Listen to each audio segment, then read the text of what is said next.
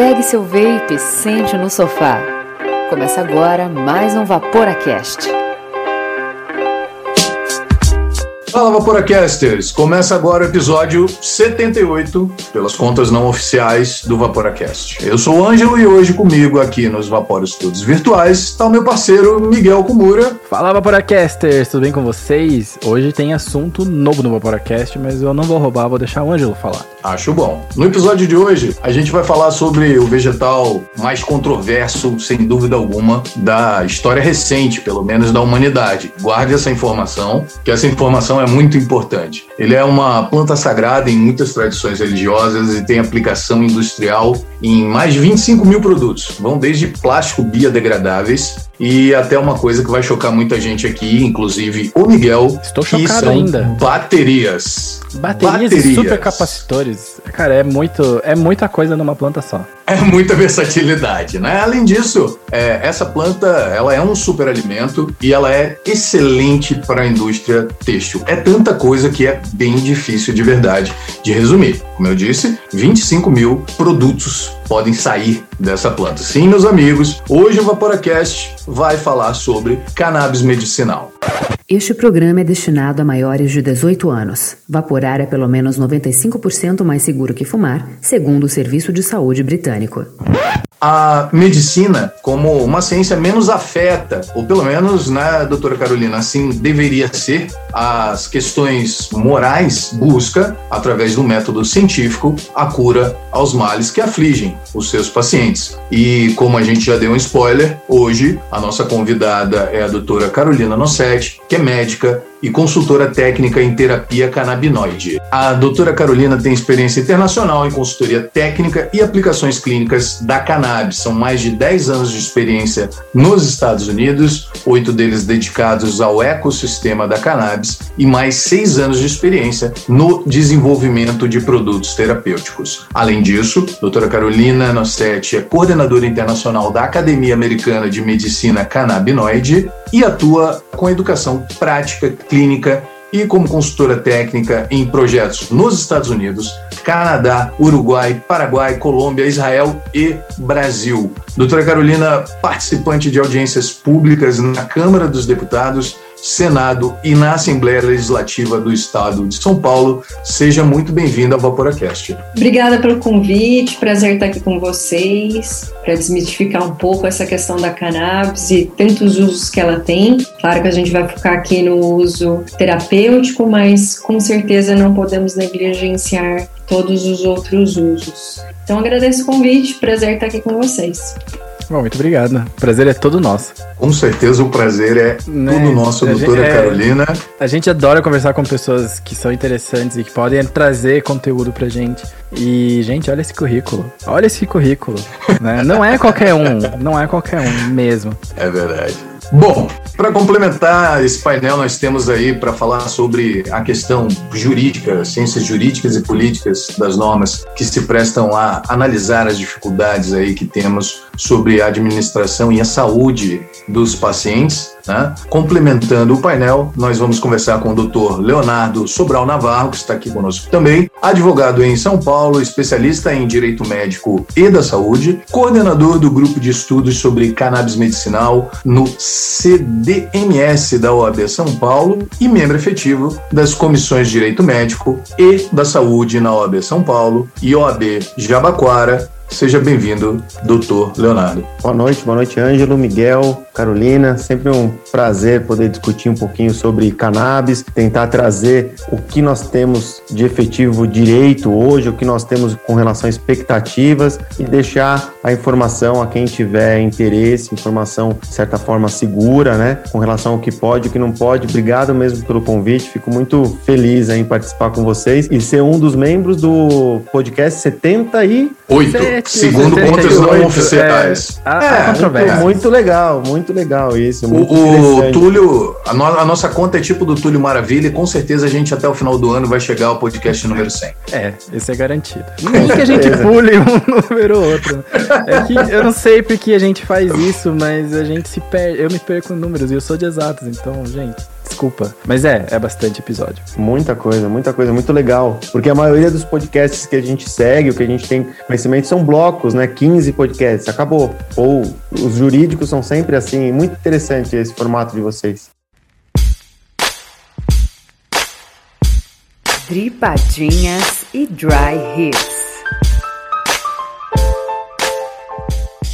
Gente, primeiramente a gente quer agradecer a todos aqueles que apoiam o projeto e principalmente os nossos assinantes, porque através deles a gente consegue manter e levar para vocês o conteúdo de qualidade, principalmente isento, né? Porque vocês patrocinam a gente, vocês ajudam a gente e dessa maneira a gente não deve nada para ninguém, continua fazendo aquilo que a gente gosta, do jeito que a gente gosta e da maneira com que a gente acredita. Então, nosso muito obrigado a todos vocês que assinam e acreditam no projeto do Vaporacast. Miguel, conta para o pessoal como que a galera faz se a galera quiser se inscrever e quiser contribuir aí para o projeto do Vaporacast. Pois é, a gente tem um clube secreto, um clube secreto, a gente tem um grupo secreto do Vaporacast, cujas regras é similar ao Clube da Luta, exceto que a gente não briga e a gente pode falar sobre ele. Então, acho que não tem nada similar. Acho que talvez a similaridade é que tem muito mais homem do que mulher, né? Então, acho que essa é a única parte igual. e para fazer parte desse grupo, basta você apoiar o Vaporacast, que é doar 15 reais pra gente de bom coração, através do PicPay, que é o picpay.me barra Vaporacast, ou pelo Catarse. E aí você manda um e-mailzinho pra gente, chama no Insta, fala, olha, eu assinei. Porque nem sempre essas paradas notificam a gente, e a gente não quer passar de mal educado. E a gente tem diversos planos, mas o melhor plano deles é o de 15 pila, que é o Super, é o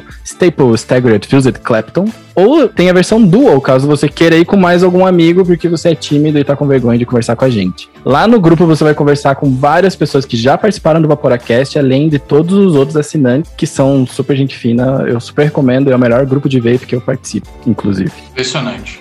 Eu achei incrível assim a isenção total, assim. Mas é o único que eu participo de verdade, que eu tô ali respondendo todo dia e tudo mais. Ainda que eu dou uma sumidinha às vezes. A gente também tem que agradecer os nossos outros patrocinadores, a Flame BR, a Mago Juice e a Beside Special Blends. Muito obrigado pela contribuição, muito obrigado pelo apoio ao canal.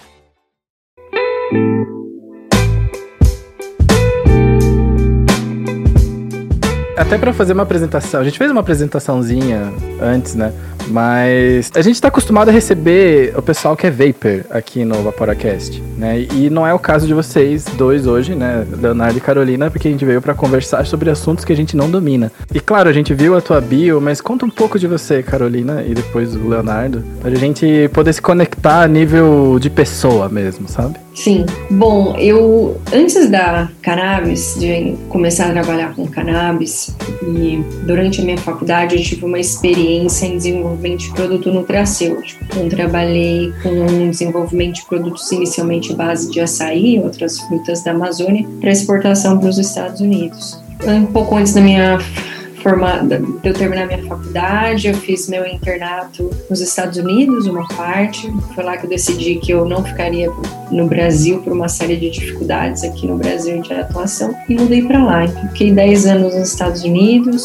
No meio desse percurso, eu estava estudando para o meu Revalida, né, para revalidar meu diploma lá. Eu sou os Medical Boards US Assemblies. E chegou uma hora que eu é, não conseguia mais nem comer nem dormir. A hora que eu chegava pegava 14, 15 horas por dia de estudo e eu usei um produto controlado para dormir que funcionou muito bem, mas funcionou tão bem que eu achei melhor não tomar uma segunda vez com medo de dependência química. E comecei a questionar os colegas, né? Que outro produto, se não esse, tem que ser algum outro. E um colega médico mencionou da, do, da cannabis medicinal, que eu desconhecia completamente. Olhando, agora, pensando em retrospectiva, lembrava que as pessoas mencionavam a sonolência, a fome, fica no sofá, mas eu não fiz uma correlação que isso era um efeito, um efeito colateral. E fui atrás, fiquei curiosa. Aí o primeiro artigo que eu usei foi um artigo mencionando que o THC tinha potencial de matar células do câncer. Isso já foi um, um, um algo mega espantoso, porque nenhum dos vários livros que eu estudei tá, para passar nesse, nesse exame estava falando da cannabis. E nesse estudo descobri que a gente tinha um sistema que chama sistema endocannabinoide. Então, além do nosso sistema imunológico, sistema neurológico, vários outros sistemas, a gente tem mais esse, que foi descoberto há uns 30 anos atrás e até hoje a gente pouco vê isso nos livros. Mais recentemente tem, a gente tem visto, mas só recentemente. E nessa busca eu entendi o potencial, é, fiquei muito surpresa com as principais indicações para o uso, que são autismo, epilepsia, dor crônica, doença de Alzheimer, doença de Parkinson, insônia, depressão, um, fibromialgia, endometriose, artrite, artrose, esquizofrenia, e eu não acreditava que aquilo ali não estava nos livros, tamanho era esse potencial. Eu inicialmente comecei a trabalhar com a parte de desenvolvimento de produto, tanto branding como marketing, que eu identifiquei que esse era um desafio, o cannabis é um desafio de comunicação, não é um desafio de ciência. Então, considerando que é um desafio de comunicação, a gente precisa comunicar melhor. E os médicos precisam estar na conversa. Então, me mudei de Nova York fiquei lá quase sete anos, para Califórnia, fiquei dois anos e meio em Los Angeles, é, entre Los Angeles e Santa Mônica, e foi lá que eu validei essa teoria, que na, na, época era uma teoria, que a cannabis era um desafio de comunicação. Então, fiz algumas ações, além de lançar um produto comestível na época, fazer ações de educação médica, então visitação médica, eventos de educação, conversar sobre o tema e realmente conseguir validar com uma equipe que eu trabalhava que realmente só falta educação para os médicos se sentirem à vontade de abraçar o seu paciente nesse tratamento no sentido de autorizar e recomendar os canabinoides para o uso. É, deu certo, comecei a fazer algumas consultorias para outras empresas e saiu de comunicação, marketing desenvolvimento de produto para uma consultoria de cadeia. Então, desde qual semente se coloca no solo, é, passando qual que é a forma de extração, ou qual que é a tecnologia de inteligência artificial, artificial que a gente pode usar em cultivo para salvar recursos, até passando por, pela venda mesmo, pela parte de comunicação, de como manejar esse produto, que é um grande desafio. É, voltando para o Brasil, faz uns 3, 4 anos que eu voltei para o Brasil, além dessa parte de consultoria técnica, eu abri uma empresa de educação e comecei é, a, a, também atender, voltei a atender pacientes aqui no Brasil. E no meio do percurso também uma ação de advocacy, porque enquanto não tiver uma regulamentação, a gente não vai conseguir sair do lugar. Então, uma boa parte do que, do que eu faço também é com relação a essa parte de mudar a perspectiva, né, esse paradigma de que a cannabis é, é do mal. E na realidade a gente produz enzimas muito parecidas com as duas principais moléculas da planta no nosso corpo. É, a cannabis é uma planta complexa, são mais de 480 compostos já documentados e tem um grande potencial terapêutico uma segurança que dificilmente a gente vê nos medicamentos controlados da farmácia. Então eu vi que realmente a comunicação aliada a um acesso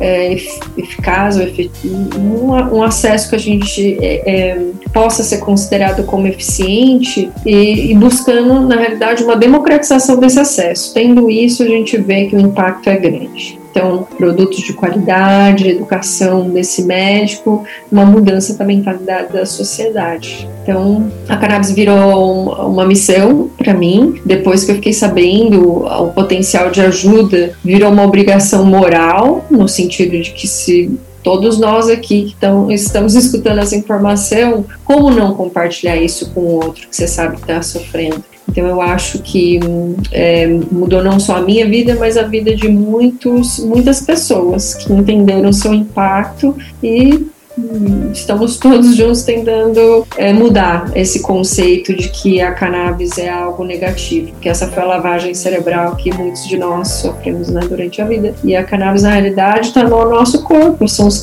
endocannabinoides que a gente produz como neurotransmissores. Eu acho muito válido, assim, que todo mundo tenha acesso a essa informação e possa compartilhar com as outras pessoas. Quer falar alguma coisa, Angelo?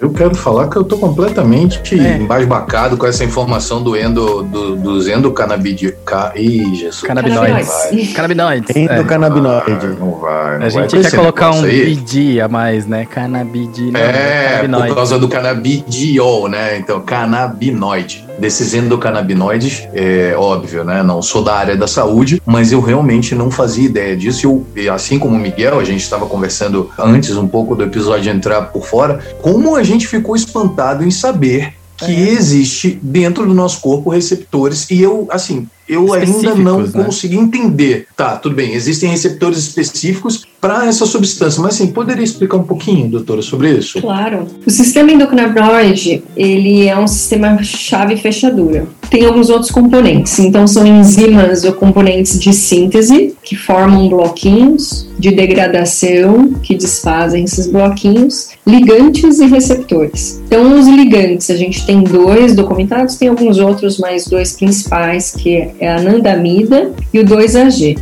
Esse é o nome comprido que eu vou trazer aqui. Mas Anandamida, é, Ananda em sânscrito é o bliss, que é uma felicidade, mas não é uma felicidade engraçada, é uma felicidade de plenitude.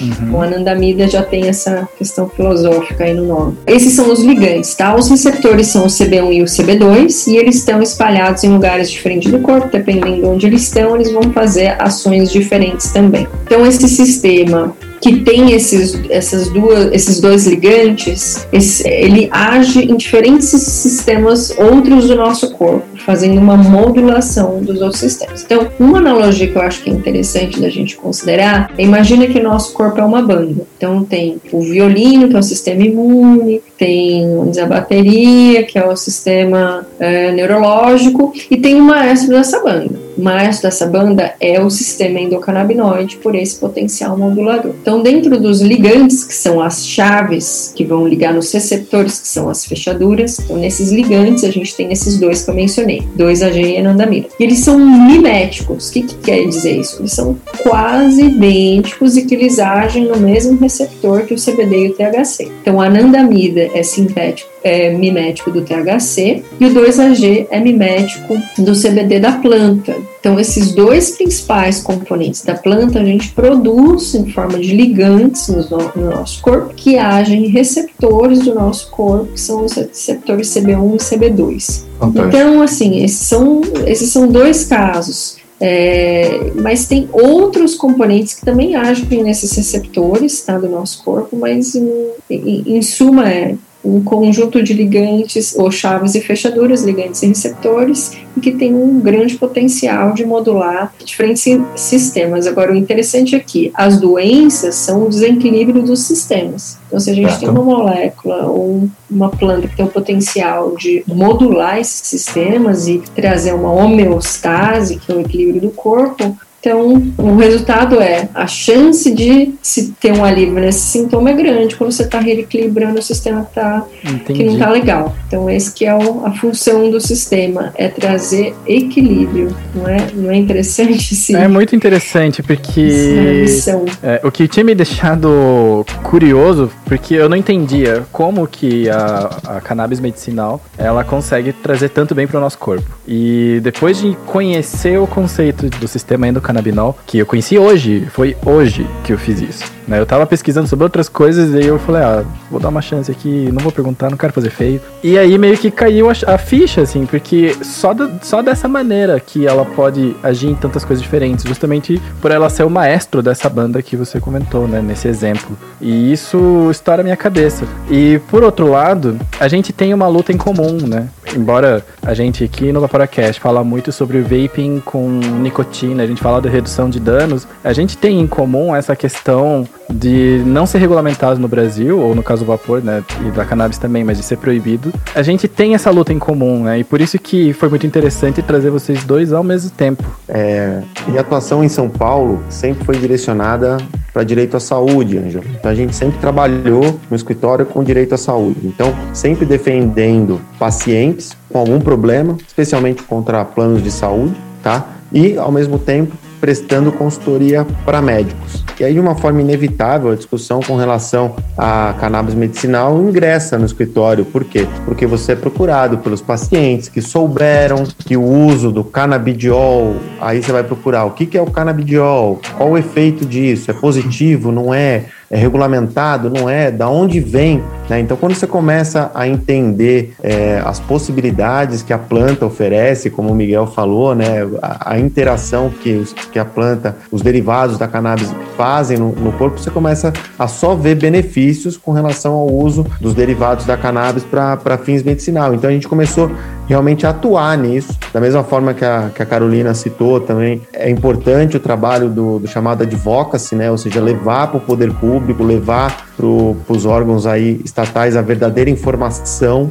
né? É, preconceito versus informação. Então a gente começou realmente a trazer para o escritório, a, a trazer para nossa atuação a cannabis para fins medicinais. E isso vem crescendo, sabe? A atuação cresce porque muitos médicos começam a, ah, eu vou prescrever, mas não sabem como prescrever, não sabem aonde procurar. Então também é nosso dever informar o médico. Muito paciente quer entender o que, que é, como ter acesso. A gente tem produtos, né? Não avançando no tema, mas a gente tem produtos disponíveis na farmácia. Os médicos podem prescrever produtos vindos do exterior exterior, né, produtos que estão na prateleira fora do Brasil. Então, tudo isso começou a ser uma grande discussão no Brasil. Então, a gente precisa levar o efetivo conhecimento, da mesma forma do, do vape, né, que existem proibições. A cannabis ainda não é uma realidade enquanto planta no Brasil, ela não é, tem que deixar isso muito claro. Enquanto planta, ela não é. Existem projetos de lei. O que a gente está tratando aqui hoje no Brasil é de derivados da cannabis prontos para fins medicinais de uso oral ou nasal. Tá? Não se fala, inclusive nos projetos que, que, que, nós observamos em andamento, nos projetos de lei, não se fala nada com relação aos produtos derivados da cannabis que possam ser fumados, né, Carolina? Está expresso isso na, nas restrições legislativas. Então, a gente precisa informar efetivamente. Não que não existam tratamentos com os derivados da, da cannabis sob vaporização, existem lá nos, nos, Estados Unidos, a Carolina acho que ela pode expor isso depois para a gente. Existem algumas formas que se utiliza da, da cannabis vaporizada para fins medicinais, mas isso aqui no Brasil não existe. A gente precisa conscientizar, a gente precisa trazer informação segura, a gente precisa informar o paciente onde procurar, informar para o médico como prescrever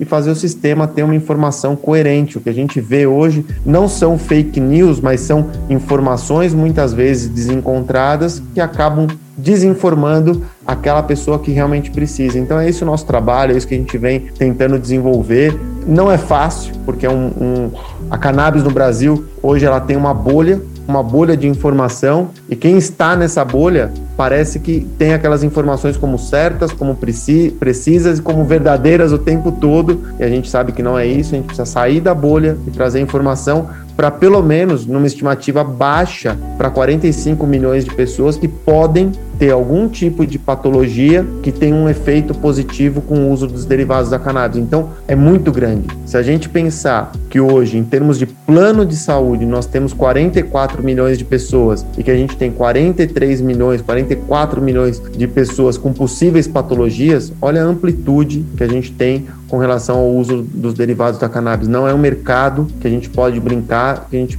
pode, trazer informação desencontrada. A gente precisa de segurança para quê? Para que os processos legislativos sejam impulsionados de forma correta, para que os processos legislativos tenham coerência naquilo que eles estão querendo produzir de benefício para a população e para que a população, que é o destinatário final da norma, né, tenha efeito, tenha o benefício que se quer, que eu quero, que a Carolina como médica quer, sabe? A gente, bem, né? a gente sempre ressalta a importância da regulamentação, seja para aquilo é, que for, inclusive a, a, importância de uma regulamentação bem feita do, do próprio vapor, né, do próprio vape uh, no Brasil, justamente para que aqueles que sejam os destinatários finais da norma possam ter ao fim a percepção daquilo que se deseja, porque você pode, com a regulamentação, criar outras barreiras que acabam fazendo com que a utilização e com que aqueles produtos se tornem simplesmente inviáveis de serem utilizados, né? Uh, com taxação, com, enfim, é, proibições de desestímulo da indústria. Né, em relação a vaping é justamente esse caminho, né?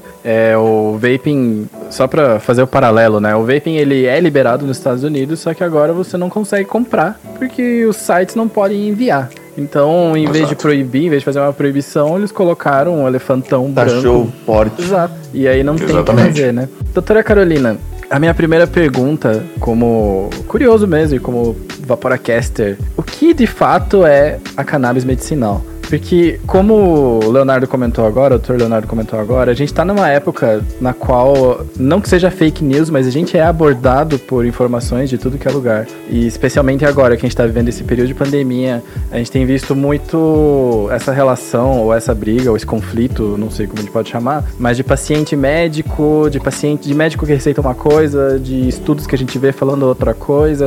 E então, eu, pelo que eu entendo, especialmente pelo teu currículo, que você trabalhou em pesquisa e desenvolvimento, né, antes, que não é um fato que você, assim, na verdade é, a gente conhece, eu como engenheiro, eu conheço o método científico, então a gente entende como que um estudo é feito e tudo mais. Então eu gostaria que você esclarecesse também pra gente o que, que é a, a cannabis medicinal e como é que ela pode agir e como que ela foi testada para chegar nesse, no que a gente tá falando hoje assim, né, de dizer, ah, não é eu acho, né, eu, tenho, eu, eu tenho certeza que não é isso, mas para a gente poder informar o público mesmo. Sim. Bom, primeiro que cannabis só tem uma. É, são diferentes usos da planta, mas é uma planta só. Então, quando a gente fala ah, cannabis para uso medicinal, cannabis para uso adulto, cannabis como commodity, cannabis como 25 é, mil produtos diferentes, a planta é uma só. Essa questão de dividir em categorias é um pouco complicado ajuda em certas questões, mas não resolve, porque cria uma falsa é, noção de que é alguma coisa que não é. Então, quando a gente fala ah, cannabis medicinal, parece que a cannabis que vai usar para fim medicinal é diferente da cannabis que vai usar para fazer o uso adulto ou um, um móvel, que seja uma parte de um carro. Então, primeiro, para tirar esse conceito de que, é, de que são plantas diferentes, não, a planta é uma só. Os usos que são diferentes. Agora, mesmo dentro dos usos, eu acho complicado. Vou dar um exemplo aqui. Como é difícil da gente tirar de, de uma categoria e colocar, não. Então, vamos imaginar um executivo que faz gestão de 20 mil funcionários no dia dele, ele chega em casa, está cansado, estressado, um monte de problema na cabeça e ele senta ali e ele toma um uísque e ele quer relaxar. Esse uísque é o uso adulto do uísque, o uso terapêutico do uísque, o uso religioso no uísque, dependendo da, do gosto. Não tem como a gente saber. Me parece que esse uso é terapêutico, mas a gente não escuta falar o uso terapêutico é, do álcool. Do álcool, exato. Mas deveria se considerar, então, se tem na cannabis, por que não considerar no álcool? Então, por, por ser difícil da gente caracterizar o que é uma categoria ou outra, mesmo porque a pessoa agora pode estar fazendo uso, ah, eu quero usar para me divertir, usa adulto, mas não tem como ele tirar o benefício médico daquela, da, ou terapêutico daquele uso, ele vai diminuir, tá ali potencialmente diminuindo ou, ou agindo como antioxidante, né, os canabinoides, vão estar tá diminuindo a ansiedade, vão estar tá melhorando o sono. Então é um pleonasmo dizer cannabis medicinal no sentido de que todas as cannabis são medicinais. É, então... eu acho que a gente poderia trocar o exemplo do uísque pelo vinho, né? Que o pessoal toma, é, não, vou tomar uma tacinha de fala, vinho né? aqui porque né, faz bem para a saúde, etc, etc. Mas também tem um efeito terapêutico e do prazer de estar utilizando aquele, aquele vinho naquele momento. Exato. Exato. Mas até, até nessas é difícil, porque pode ser que num segundo ele está usando para um uso adulto, vamos dizer assim, um recreativo, recreativo, e daqui a pouco ele está com dor e quer usar para uso medicinal. E aí? Foi dois minutos atrás, aí muda a categoria?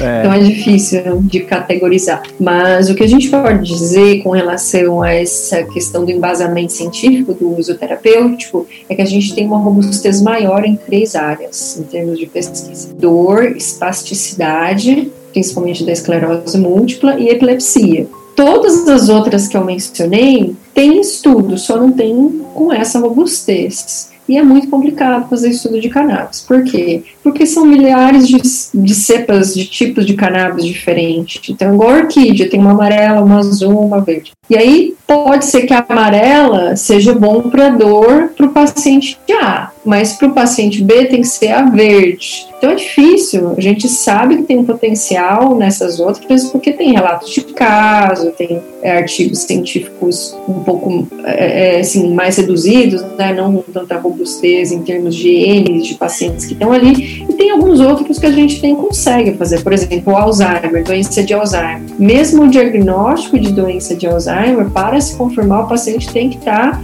morto. A gente tem que fazer É, uma- eu- um estudo. A minha Depois. avó, ela teve Alzheimer, porque ela faleceu, né? Não porque ela se curou, tadinha. E, de fato, né, pra gente poder identificar a doença, ela teve que avançar um, um bom tanto, né? E por um bom tempo a gente não tinha como fazer um tratamento, né? E eu lembro de ter visto a cannabis, né? Os canabinoides, ali é canabide, canabide. Eu lembro de ter visto estudos e tal, eu, tipo, mandando pra minha mãe, tipo, olha mãe, vai lendo aí, porque esse negócio é genético, talvez a gente precise disso depois, né?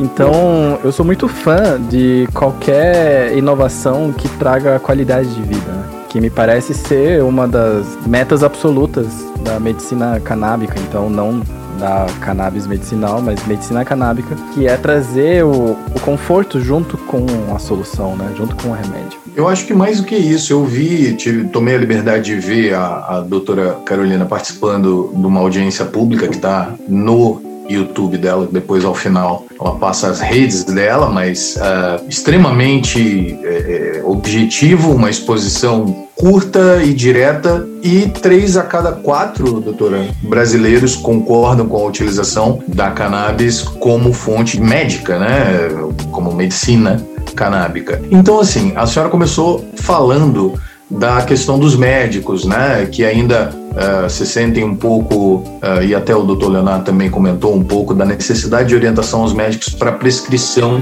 da cannabis.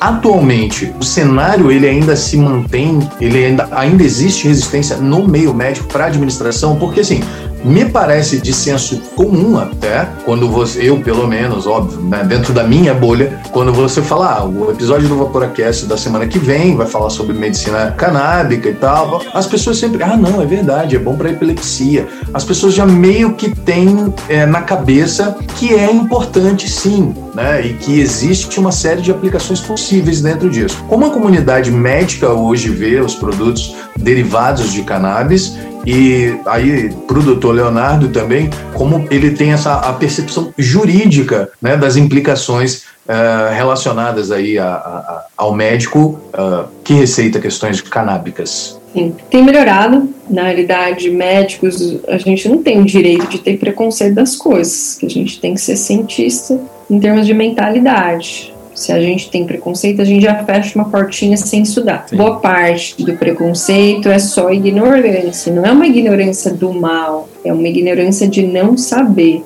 Assim, tem duas questões. Às vezes você sabe que você não sabe. Agora, o pior dos não saberes é quando você não sabe que você não sabe. Se você sabe que você, sa- que você não sabe, se um dia você vai atrás. Agora, quem tá com a cabeça fechada e, e- e não quer abrir, aí a chance da gente chegar nesse, nessa, nesse profissional é muito pequena. Então, o número de pessoas que sabem que não sabem tem aumentado. E isso vai promovendo a curiosidade para a pessoa ir atrás e estudar. Tá melhorando, agora deve estar. a gente deve ter cerca de 1.500 médicos prescritores. A Anvisa não está mais compartilhando com a gente os últimos dados. O último dado foi 1.300 há dois anos e meio atrás, mais ou menos. Então a gente já deve estar pelo menos a 1.500, 1.600 médicos prescritores hoje no Brasil. Então tá melhorando, tá melhorando, não tão rápido quanto a gente precisa, porque se a gente considerar que são os 450 mil médicos e 1.500 estão prescrevendo, é um número muito baixo. Muito, muito E baixo. como, é,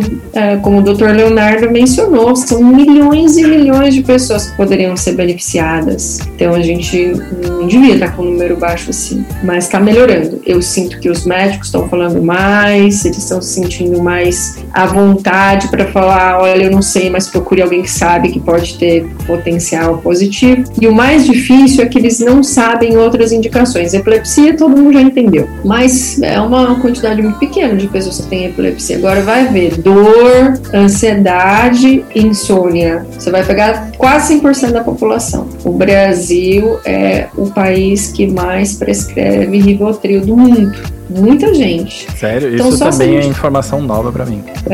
Tem um vídeo meu, acho que da audiência, uma audiência pública lá na Câmara da Comissão Especial de Medicamentos Formulados com Cannabis. E eu passo boa parte, eu não sei se foi esse que você viu, Ângelo. Não, Falando. não, foi, foi o último vídeo que estava na lista daqueles que a senhora eh, postou lá, que falava sobre N usos possíveis uh, Ah, tá. da cannabis, inclusive para. Acho que estava. A senhora estava bem focada ali em questões ao agronegócio, principalmente, a utilização para rotação do solo e as outras características positivas. Que também foi um espanto meu, a bancada ruralista me chamou Do interesse, para falar né? Pior, né? desse assunto. Eu não sabia se era essa bancada ruralista ou a evangélica, porque tem um desafio né, nesses, nessas duas bancadas, mas o fato da bancada ruralista ter puxado eles mesmos essa audiência pública, fazer uma audiência pública muito bem organizada, tava lá a Polícia Federal, tinha advogado, tinha agrônomo, tinha empresário, tinha a Embrapa, Olha, foi, foi muito. E o Ministério da Saúde. Então foi muito rica. Essa foi realmente uma exposição econômica, mais do que qualquer coisa que eu fiz, mas eu acho muito válido. Mas é uma. É, uma, é da Câmara, Câmara dos Deputados, e falava sobre essa questão do porquê usar a cannabis quando comparada a outras medicações. Eu falei da, dos perigos das medicações de primeira linha, Uhum. todos com graves efeitos colaterais. Então, falava, ah, é, produto tal, um dos efeitos colaterais, morte, outro produto tal, falência hepática, produto tal. Eu fui listando, assim, os principais efeitos colaterais das medicações de protocolo, de primeira escolha, e você fala, você assusta. Então, o que eu fiz foi, olha, tudo isso aqui mata, ou tem graves efeitos colaterais, e esse aqui não. E no final, eu deixo claro quais são os medicamentos mais prescritos no Brasil e que é uma decisão, in- infelizmente, financeira. Que se você ver as cifras do final da minha, da minha apresentação, você vai falar, ah, agora que eu entendi. Porque que Tá sentindo uma certa identificação no discurso ou não, Miguel? Tô vendo um sorrisinho. aí, Completamente, tá? Tá né? Completamente. completamente. A gente. Mas, mas não, não, eu vou- eu não vou pegar a fala pra mim, eu vou, vou guardar mais um pouco. E Tá, a ok. pergunta tinha sobrado Leonardo? pro Leonardo, é. Vamos- Você não explicou para os convidados que no podcast qual que é a preferência de quem tá mais rápido na É. rotatória. Eu tô vendo que vocês são muito educados, né? Vocês deixam no Muito educados, né? um e outro aqui, né? Porque a nossa regra é. do podcast era que a preferência de quem fala é justamente quem tá mais rápido na rotatória, referência direta a choque de cultura. Sim, é que na verdade eu tô tão com medo do, de, de reuniões virtuais que eu fico toda hora também aqui controlando o áudio, né? Na advocacia a gente tá vendo as gafes que estão acontecendo, Nossa, nem então, fala.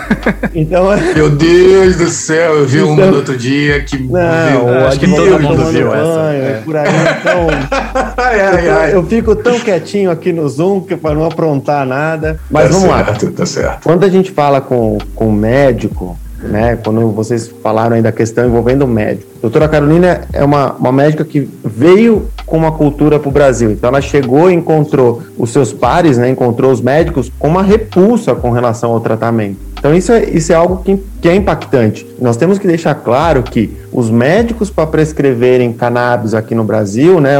Ou especificamente uma seringa com canabidiol aqui no Brasil foi uma briga tremenda em 2013 e 2014, justamente por causa da briga das mães com crianças epiléticas, que foram atrás do tratamento com, com cannabis, né? Descobriram esse canabidiol, era, é um, ele é até feio, né, Carolina? Eu gosto assim de falar, é uma seringa com, com uma espécie de uma graxa, que é um, um canabidiol, e que trazia efeitos absurdos para as crianças com epilepsia. Então a gente tem que entender, o médico não sabia nem como prescrever esse produto aqui no Brasil. Não se sabia, por exemplo, qual a dose. É diferente de um medicamento, por exemplo, como a Carolina falou, o Rivotril, né? Ela falou um nome, então vamos usar esse nome. Esse, esse medicamento vem com uma bula, ele é registrado na Anvisa. O médico tem ali para que prescrever, como prescrever e de que forma uma bula. Esses produtos derivados da cannabis, o canabidiol, por exemplo, ele não tinha nada. Então,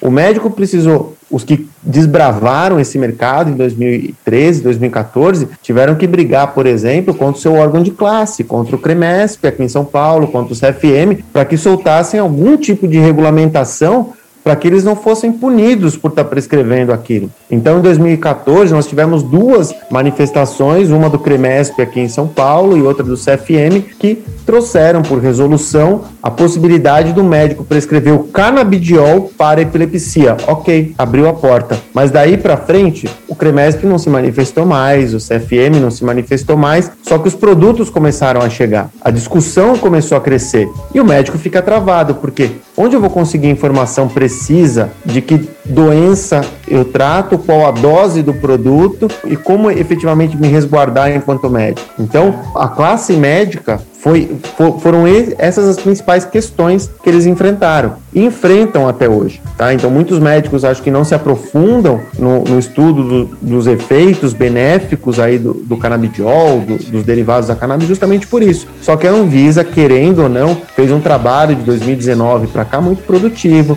regulamentou de certa forma a possibilidade de prescrição, os médicos estão prescrevendo, como a doutora Carolina falou, de um universo aí de 500 mil médicos hoje registrados no Brasil, algo perto disso, pô, você ter 1.300 já prescrevendo, já é um, um, um, horizonte que nós não tínhamos há três anos atrás, tá? Então, até, Ângelo, falando um pouquinho de, de direito, mas de forma bem simples, quando a gente fala em direito como norma em um país, em determinado espaço de tempo, a gente está vendo isso acontecer com a cannabis, sabe? São pequenas normas que, decorrente do impulso da sociedade, estão obrigando os órgãos a, a, a, de alguma forma, regulamentar. Enquanto você tem, então, uma impossibilidade do médico tratar e o paciente querendo tratar, querendo aquele medicamento, isso precisa ter norma. E é isso que está acontecendo com a cannabis. Então, o médico ainda tem essa repulsa, mas com informação está desenrolando. Agora, o paciente, esse é o cara que mais tem informação. Mas hoje nós não temos ainda,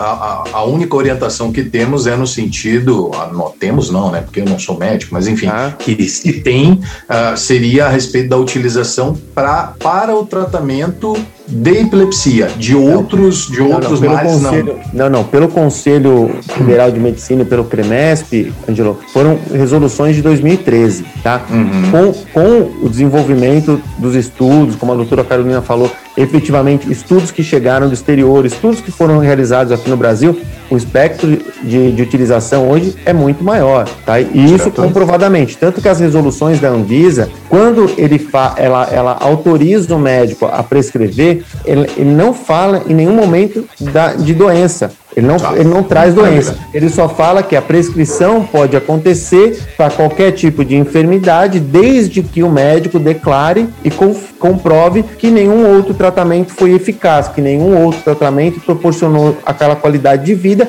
e que não existe outro produto que chegue àquele, àquele resultado que ele quer com os derivados da cannabis. Então, a Anvisa, quando ela traz esse tipo de normatização, ela não vincula mais o médico à epilepsia, como a resolução do CREMESP e do CFM lá atrás, Isso, e, nem a, a, e nem a bula do, por exemplo, de um dos produtos que tem disponíveis no Brasil como medicamento, está registrado, tá? Tem, existe hoje acho que já são seis produtos, mas o primeiro que se registrou, ele era específico para espasticidade, que é um nasal, um spray nasal, tá? que é para espasticidade. O nome a gente pode falar, todo mundo conhece, não é nenhum tipo de propaganda, porque ele é muito falado, chama Mevatil, tá? Então esse produto existe, foi registrado no exterior, ele tem o nome Sativex, então ele tem bula, ele é um medicamento. Então o médico, se quiser, prescreve, está autorizado. Agora, o que gera impacto efetivamente são o que mais o médico pode prescrever? E aí a Anvisa veio e autorizou o médico prescrever qualquer produto derivado da cannabis disponível no exterior. O que vem de uma maneira até tardia, considerando principalmente também extraída a informação da, da, das exposições da doutora Carolina na Câmara, considerando as indicações da OMS, principalmente para o CBD, né, como uma planta e um produto de mortalidade zero. Simplesmente zero, não há zero. mortalidade relacionada à não utilização contra... desses produtos. Não, né? há, não há contraindicação. Há pequenos efeitos é, colaterais, como, como pode dizer, mas nada grave, né? É a mesma sonolência, é talvez um aumento de fome, algumas coisas que são previsíveis e, e que não alteram a, a, vida da, da pessoa, só uma, uma, uma pequena correção, o, o Mevatil não é um, ele é um spray, mas não é nasal, né? Ele é oromucosa, então é um spray disponível na farmácia para o médico receitar, tá? Então, o problema é como o médico ter conhecimento, isso é uma busca de informação constante, como ele conhecer os produtos para prescrever.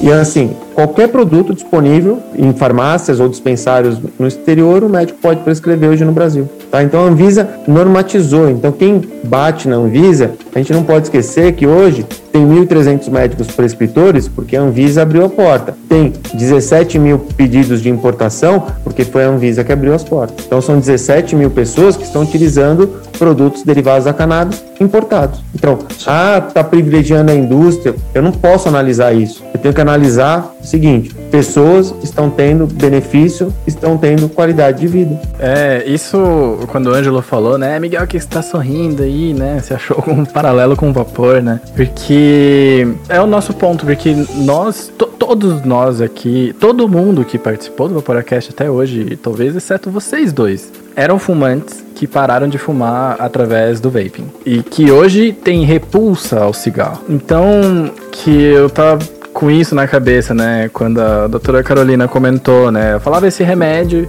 e o que ele faz, né? Os remédios de parar de fumar, né? De cessação de tabagismo, na bula tem pensamentos de suicídio. Na bula.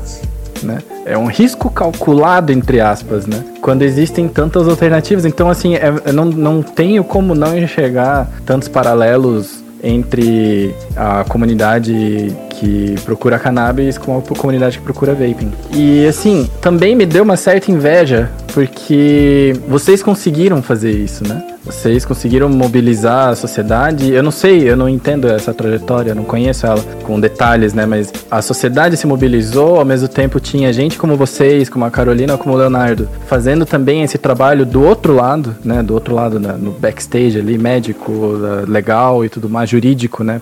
Para que isso acontecesse. Porque no vaping a gente não tem nenhuma associação ainda formada. A sociedade civil ela não se organiza. A gente já tentou fomentar, já tentou criar criar também. Não sei se é por conta. A minha única teoria da minha cabeça é que talvez por ser muito fácil de achar e tem muita gente que não sabe nem que é proibido, que não existe uma organização. E vocês acompanharam esse. Eu imagino que sim, mas vocês acompanharam assim esse tete a tete do, da, do começo da mobilidade da mobilização civil até a liberação? Vocês poderiam contar assim rapidinho como é que foi? Eu, eu, eu, queria, eu queria complementar e já aproveitar e entrar tudo junto, porque é similar, né? Mas assim, a gente tem hoje, e aí falando mais como uma pauta de também de advogado, desculpa puxar a sardinha pro meu lado, mas né, acontece.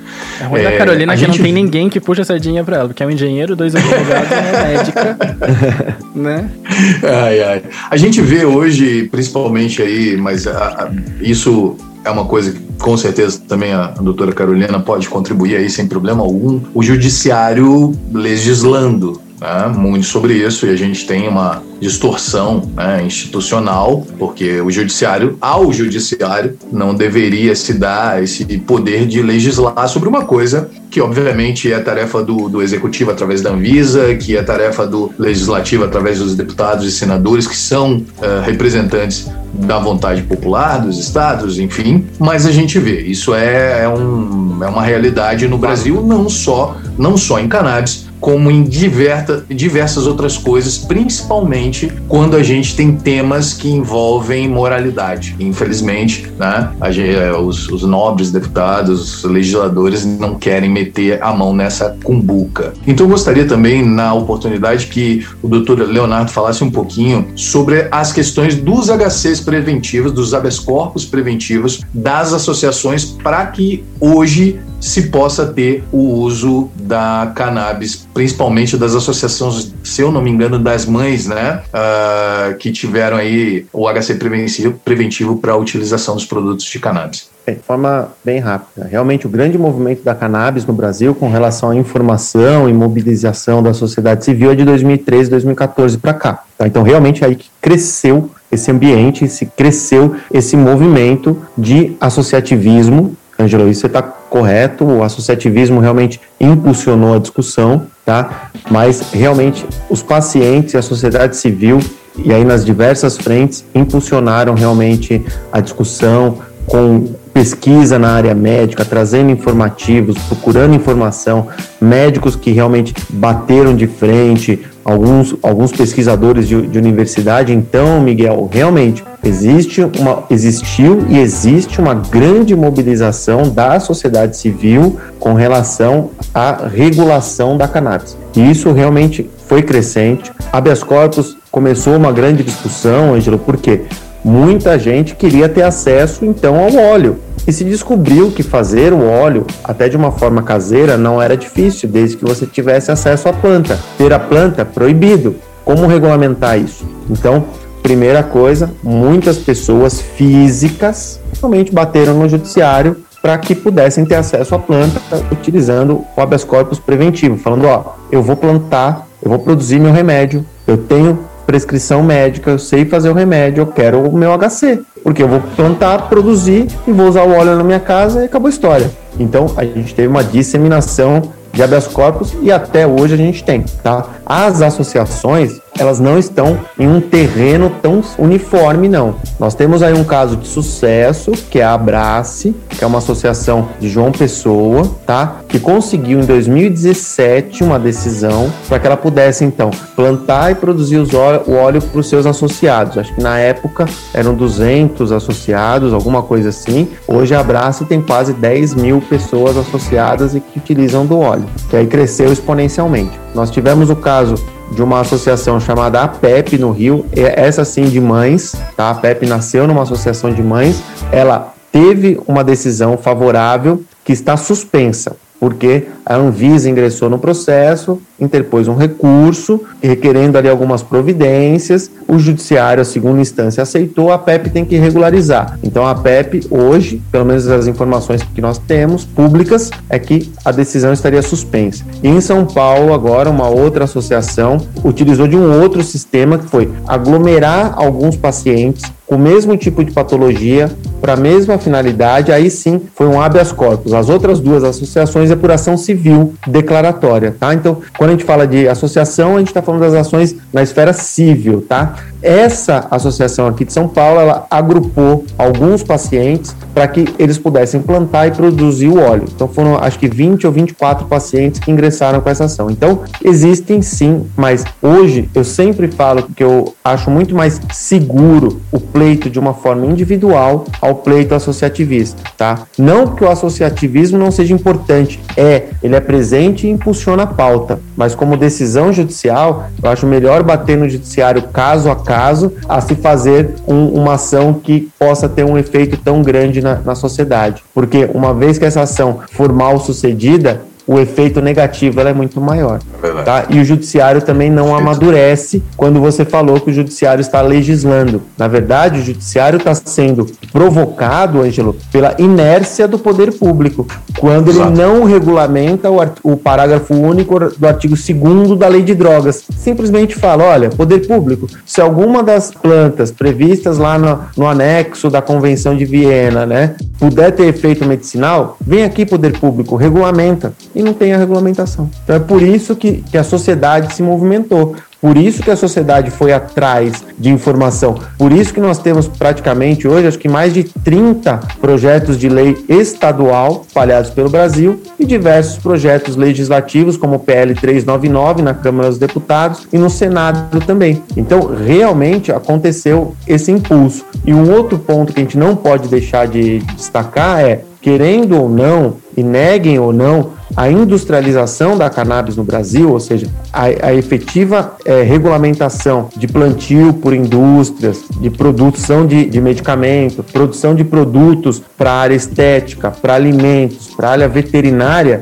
é um mercado que o mundo está batendo palmo. Então o Brasil não pode abrir mão de uma fonte de riqueza. Então, cada dia que o Brasil fica sem uma norma regulamentando isso, ele está abrindo mão de uma atividade econômica totalmente viável. Tá? Os, alguns projetos são muito bem elaborados. A doutora Carolina participou, acho que da, da maioria deles na esfera federal. Então, apesar de ter o direcionamento de muitos deles para a cadeia produtiva industrial, você tem sim previsão do associativismo, tá? Você tem previsão, por exemplo, da cannabis naquilo que se chama farmácia viva do SUS, Então, tem um campo aberto para ser discutido. E o direito nasce assim, dessas discussões, e até por erros do legislador. Tá? Então, é, é, assim que essa discussão está na sociedade, que está no legislativo. Só que, como o legislativo não anda na mesma rapidez que a sociedade, na mesma rapidez do que aquela pessoa que tem dor, quem tem dor quer remédio, tem pressa, quem tem dor né? quer tratamento. Então, o que, que acontece? Aí o judiciário foi provocado, Angelo não teve jeito, não teve jeito, e o judiciário não pôde se calar. E digo mais, eu acho que das ações que possuem fundamento, que, que são bem formuladas, que existem todos os requisitos, é muito difícil você ter uma decisão que inviabilize o acesso a, a cannabis. Tá, lógico, tem decisão de todo jeito, não estou falando que é 100% garantido, sim, sim, mas sim. uma vez que o judiciário é provocado e ele vê que realmente todos os elementos estão ali, o direcionamento está sendo feito de maneira correta. E o Perfeito. judiciário não pode negar a decisão. Ele foi provocado, então ele está suprindo, na verdade, a roda presa, o freio de mão do executivo e do legislativo do Brasil inteiro. Perfeito. Eu vou só fazer uma complementação. Com relação a essa questão é, de regulamentação e do que pode e o que não pode. E aí eu até queria um feedback do, do Dr. Leonardo, porque eu sinto que essa é uma questão que ajuda bastante os médicos. A gente tem algo que,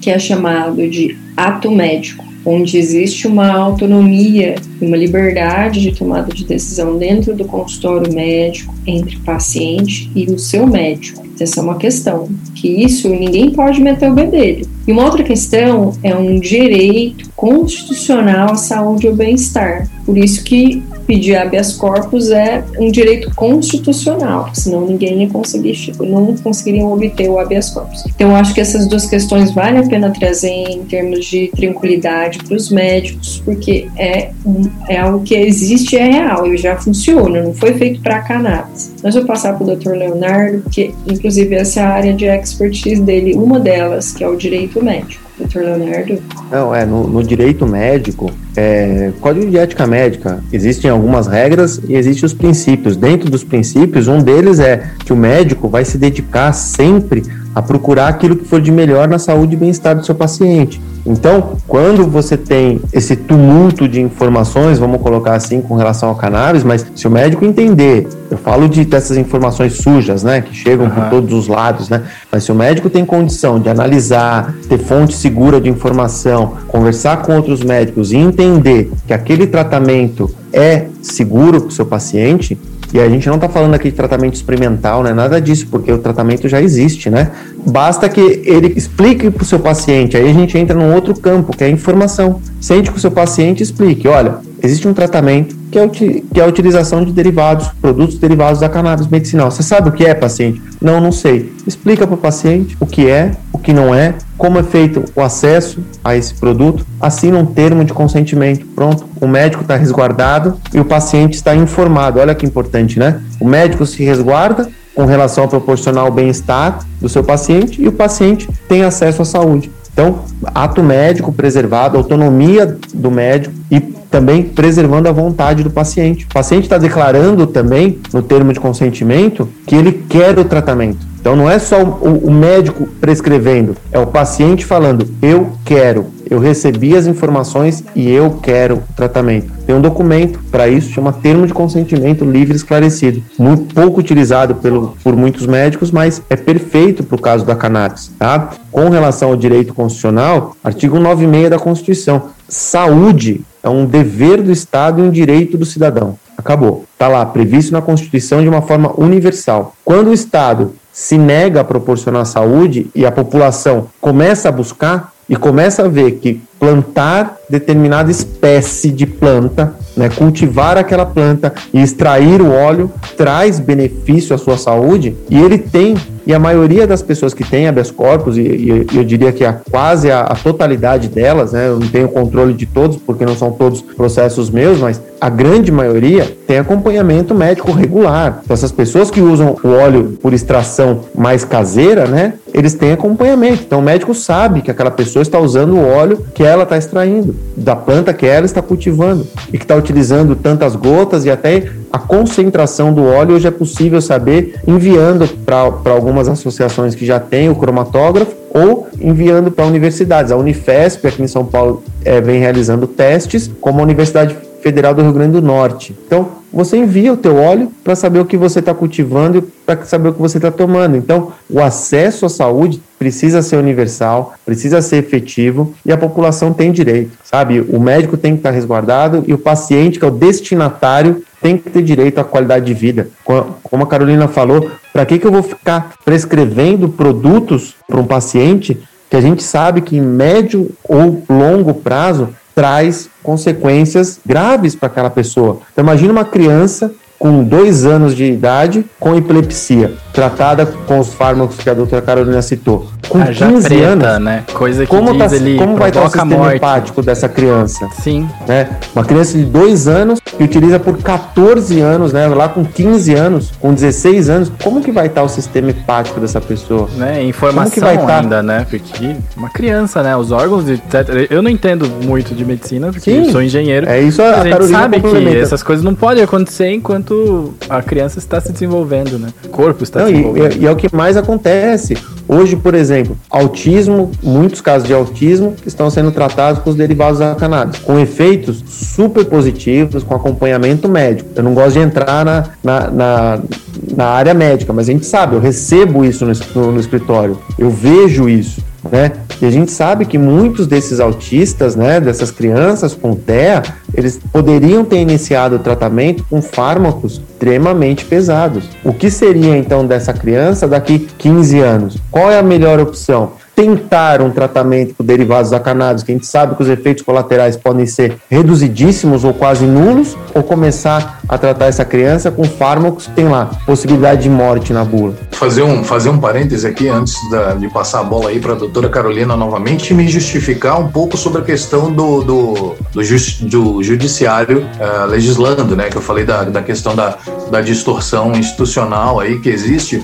É óbvio que existem métodos, existem mecanismos para coibir esse tipo de questão e que, enfim, que os médicos podem se utilizar, como o senhor mesmo falou, só que aí, nesse caso, é óbvio que eu não vou vir aqui dizer que o, o, perfeito é inimigo do bom, porque ele também não pode ser, mas eu me imagino também na pele do médico, né, da, da pessoa que está do outro lado, ao ponto de não ter segurança que precisa ter, quando na realidade é uma coisa que poderia ser muito mais simples se o poder público, seja lá o legislativo, o executivo, e cada um em sua esfera, legislar sobre aquele tema, que inclusive, como, como o doutor falou, existe uma ação direta de inconstitucionalidade justamente sobre isso, pelo fato de uh, não se legislar sobre aquilo que deveria se legislar, que é 33, segundo, é, parágrafo segundo, é isso? É, parágrafo único do artigo 2 da Lei de Drogas. Isso. Que simplesmente não se legisla sobre aquilo que se deveria legislar. Então, óbvio, sim, existem métodos, existem meios, só que eu imagino que para um profissional médico seria muito mais confortável uh, eles ter a segurança de saber que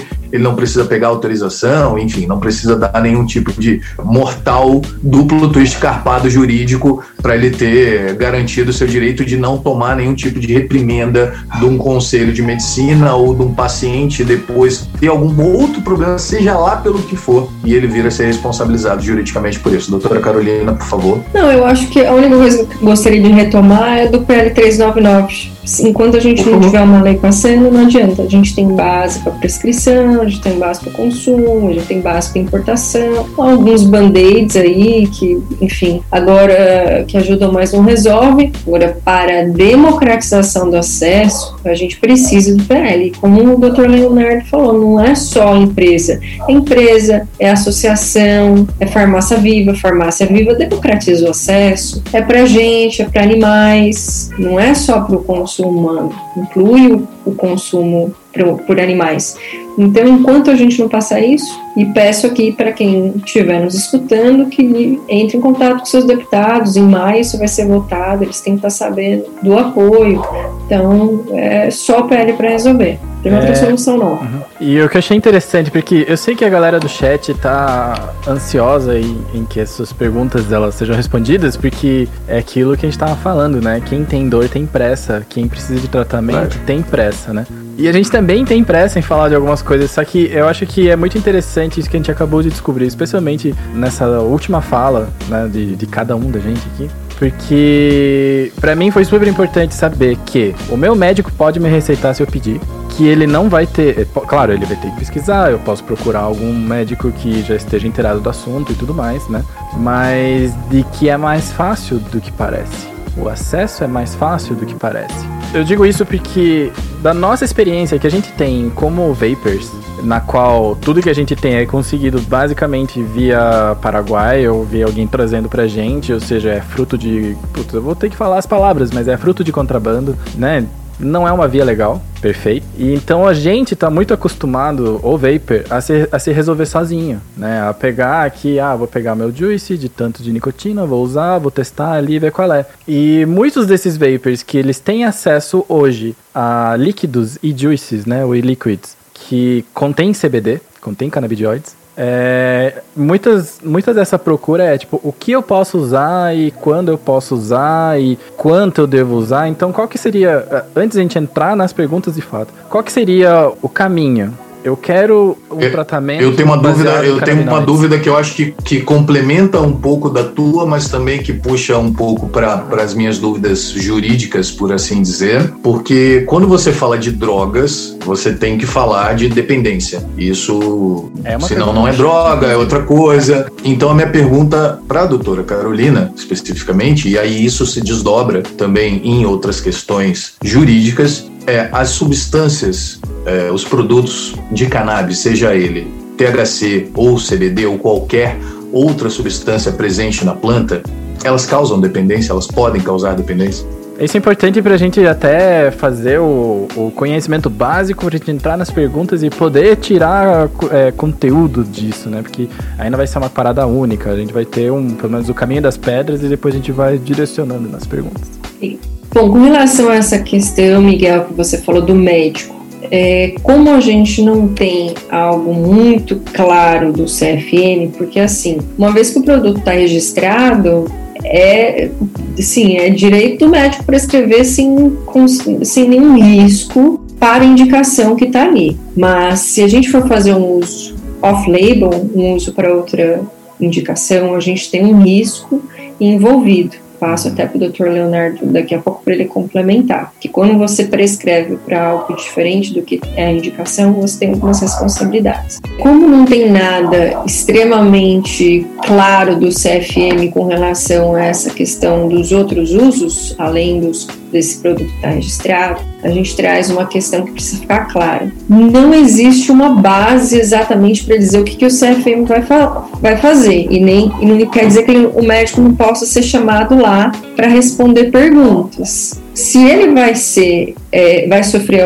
alguma repreensão do conselho, a gente não sabe, mas que pode chamar lá para conversar, eles podem. A chance de dar algum desafio para o médico é muito pequena, porque, de novo, a gente tem outras regulamentações que baseiam nossa prescrição, como a gente está falando do ato médico e dessa autonomia e do direito constitucional. Então, se Sim. for lá acontecer alguma coisa, a chance desse médico sofrer qualquer, qualquer coisa é pequena, mesmo porque eu acho pouco provável que o CFM queira abrir um precedente. Porque se vai alguém lá e é julgado e liberado, aí ele abriu, um precedente, uma, abriu uma porteira que eu acho que é um pouco complicado. Mas eu acho que vale a pena a gente considerar que não é sem riscos para o médico. Existe o risco. E tem que estar bem assessorado, no caso. É, eu vou fazer um, uma. Uhum eu acho que eu vou fazer um parênteses aqui antes de responder o resto, doutor Leonardo, com relação a essa chance do médico ser chamado, se puder falar um pouquinho pra gente. Com relação à prescrição de derivados da, da cannabis, o que a gente sempre orienta o médico é que, uma vez que ele decida que aquele paciente, né, mediante uma consulta, que aquele paciente pode receber os derivados da cannabis, seja o fármaco disponível em farmácia ou importado, o que o médico tem que fazer é ter tudo que baseou aquela prescrição dele documentado. Então, se ele fez isso com base em estudos de Israel, dos Estados Unidos, do médico X ou, ou com pareceres da doutora Carolina, o médico tem que ter lá consolidado que aquilo que ele está prescrevendo para o seu paciente tem efetivamente é, é sustentação. Isso é o, é o primeiro ponto. Acho que o médico não pode prescrever nada que ele desconheça também, né? Então, a partir do momento que ele tem o acesso à informação,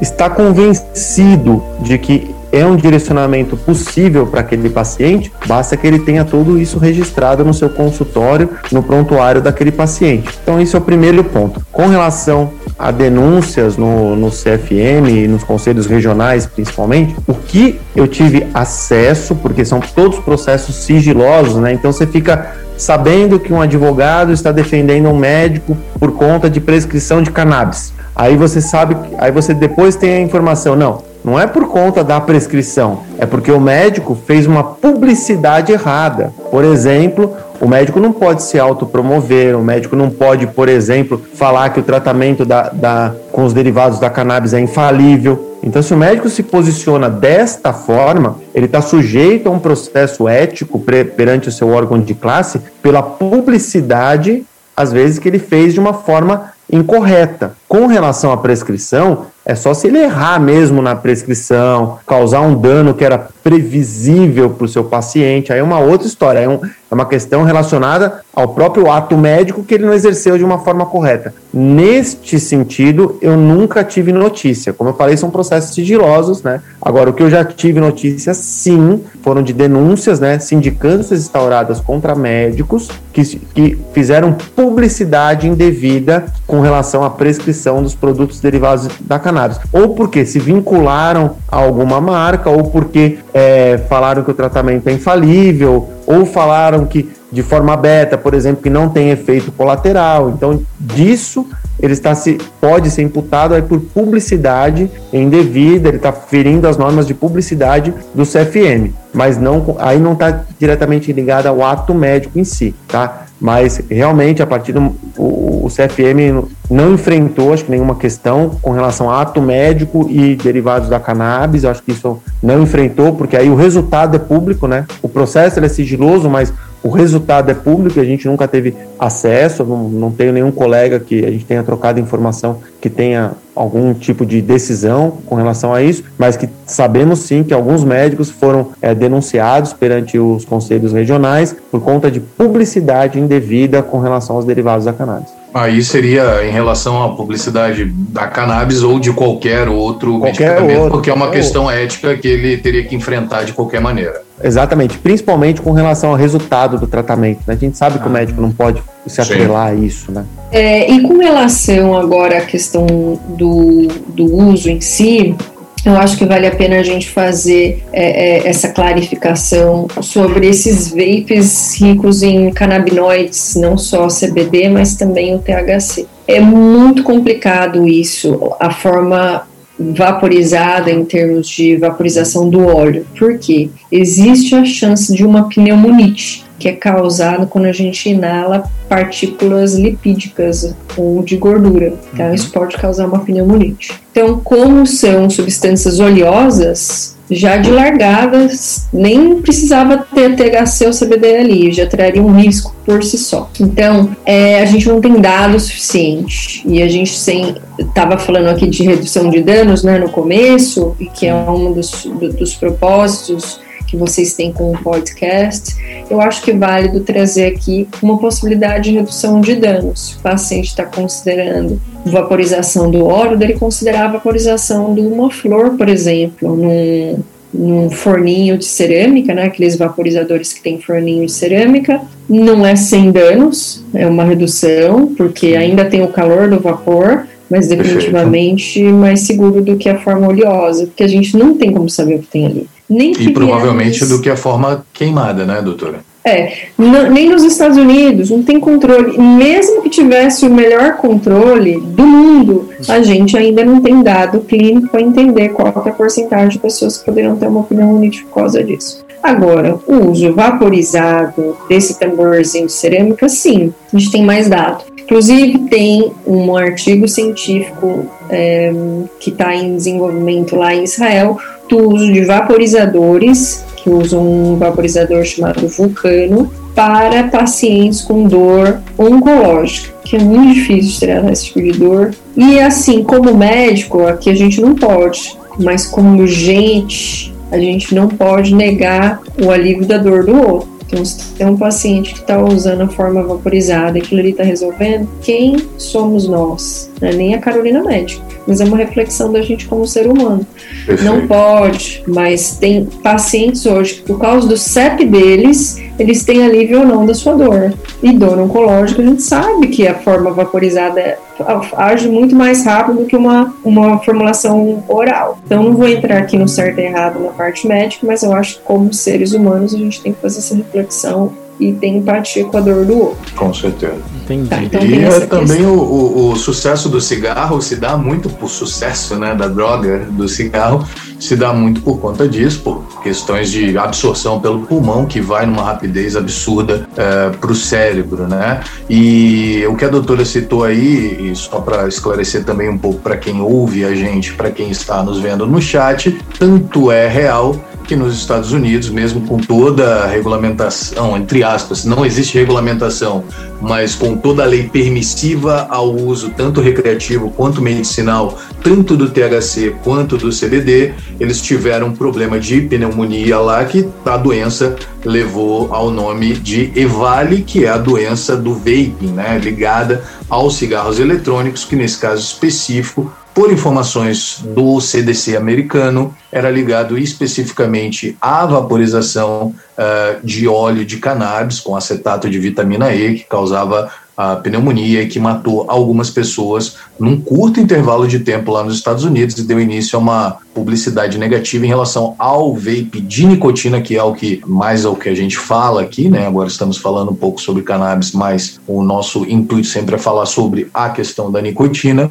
Então, sim, é, principalmente se você quer utilizar, como já fez a recomendação a doutora Carolina, pense na possibilidade de utilizar os vaporizadores de erva, enfim, para aquilo que funcione para sua dor, você faça da maneira Isso. como você acha melhor. Isso, e lembrando que existem hoje alguns estudos científicos sendo desenvolvidos considerando o uso de canabinoides na redução de danos na nicotina. Então, fora do Brasil, oh. pacientes que usam cigarro. Esse aí a gente vai querer ler, com certeza. É né? É. Não que a gente não vai ler os outros, né? Vamos deixar claro. Diminui fissura e age num lugar de recompensa no nosso cérebro. Ah, interessante. Tem uma diminuição é, de uso de drogas de uma maneira geral, não só de drogas ilegais, mas, por exemplo, o açúcar. Sim, sim. Açúcar, é uma álcool, droga cigarro. super legal, né? mas... É. Exato. E assim, compulsões, tá? De uma maneira geral. Tanto é que tem uma resposta, por exemplo, em, em toque, né? transtorno obsessivo compulsivo. É, eu acho que a gente, vale, vale a pena a gente trazer isso. Então, o próximo tópico aqui foi a questão da dependência. E aí, uma notícia boa que agora a gente pode citar a Organização Mundial de Saúde, que é sempre bom a gente pode é. citar alguém grandão, né? né? A Organização Mundial de Saúde, inclusive, escreveu uma carta para as Nações Unidas recomendando a reclassificação dos produtos ricos em CBD com até 0,2% de THC, tirando o controle internacional, que facilitaria muito o acesso. Então, isso já foi feito com recomendação. Agora, com relação ao CBD em si, a Organização Mundial de Saúde diz que formulações ricas em CBD com até 0,2% de THC têm potencial de dependência zero Zero. E sem tolerância. Zero é um número muito absoluto, né? É um zero, é zero é um número extremamente absoluto. Porque você que, é. você que trabalhou muito tempo em pesquisa, você sabe que nunca é zero, né? O zero ele é Mas... é. Mas que bom, né? Ou seja, se é, é, a Organização Mundial de Saúde falando aí. Né? Porque se é zero, é quer dizer que foi testado tanto e não foi achado. Não, é. não, não existe, né, evidência. Então, essa já era uma das perguntas do chat, né, da galera perguntando se tem dependência, se pode criar uma dependência. E a outra, doutora, é... Mas antes da gente, calma, antes da gente passar, porque tem, tem algo a mais aqui. Isso pode do CBD, até 0,2 hum. de THC. Quando a gente tem mais do que isso, fica muito complicado a gente ter certeza de qualquer coisa. Por quê? Como eu mencionei com vocês, cannabis é igual orquídea, tem milhares de milhares de cepas diferentes. Então não tem como a gente falar, ah, essa aqui vicia mais do que aquela, o corpo da gente reage muito diferente. Talvez na, no João seja X% e na Maria seja o dobro de dependência. Tem mil outros fatores ali influenciando. Mas a gente pode considerar um, uma média de 10%. Não é um número certo, porque tem essas variantes aí que a gente não consegue. Uma margem a gente não consegue identificar. É. Mas cerca de 10% seria o vício dos ricos em THC. Lembrando que é muito menos do que os benzodiazepínicos, o álcool, cigarro e açúcar e algumas outras drogas aí disponíveis. Então o nível de segurança é muito bom. Só não é mais seguro frente a uma ou outra terapia natural, que eu acho que nem vale a pena trazer aqui, mas tudo que está na farmácia de remédio controlado para dor, por exemplo, a cannabis teria um, um nível de dependência muito menor. Então 10% seria isso. Agora, lembrando uma outra questão, que não é só dependência, não, é o tipo de dependência. Então, a cannabis tem um perfil parecido com o da cafeína, do, do café. Então, se você toma café todo dia, você para de tomar café do dia para noite, esses primeiros dias você vai ficar provavelmente com uma dor de cabeça. Certamente, na maioria das pessoas, uma cara feia, de mau humor. você tira o café da pessoa, aquilo ali fica, a pessoa não fica legal. Então, vai demorar uns 15 dias, vai embora. Mas a realidade é que a pessoa fica hum, meio chato, vamos dizer assim. O cannabis é muito diferente, não vai, não vai ter grandes crises de abstinência. Por exemplo, você parou de tomar, você, você é alcoólatra, você para de tomar álcool de um dia para a noite, você pode morrer. Isso é uma chance de de, de risco de vida mesmo. O cannabis não tem isso. Então, só para considerar que não só a cannabis tem um potencial baixo de dependência, mas o tipo de dependência não é aquela, por exemplo, do álcool, que tem grandes repercussões aí negativas para o corpo. Então, esse era o, o último ponto, né? O Ângelo tinha trazido essa questão da dependência, acho, acho que vale a pena mesmo. Boa, boa observação. Eu vou até anotar acho a. Eu vou só fazer Legal. uma consideração que eu sempre gosto de dar um exemplo quando a gente está ligado à, dor oncológica. A dor oncológica é algo do outro mundo, né? Para quem não- nunca conversou com um doente ou com um familiar de um doente que tem dor oncológica, é, é algo assim que a pessoa nem, não consegue é, nem pensar, nem viver. E aí, quando você vê uma informação, por exemplo, em um seriado da televisão, do Netflix, está aberto no Brasil, né? Uma, um uma pessoa em tratamento oncológico recebendo uma vaporização no leito hospitalar, a pessoa fica sem entender nada no Brasil.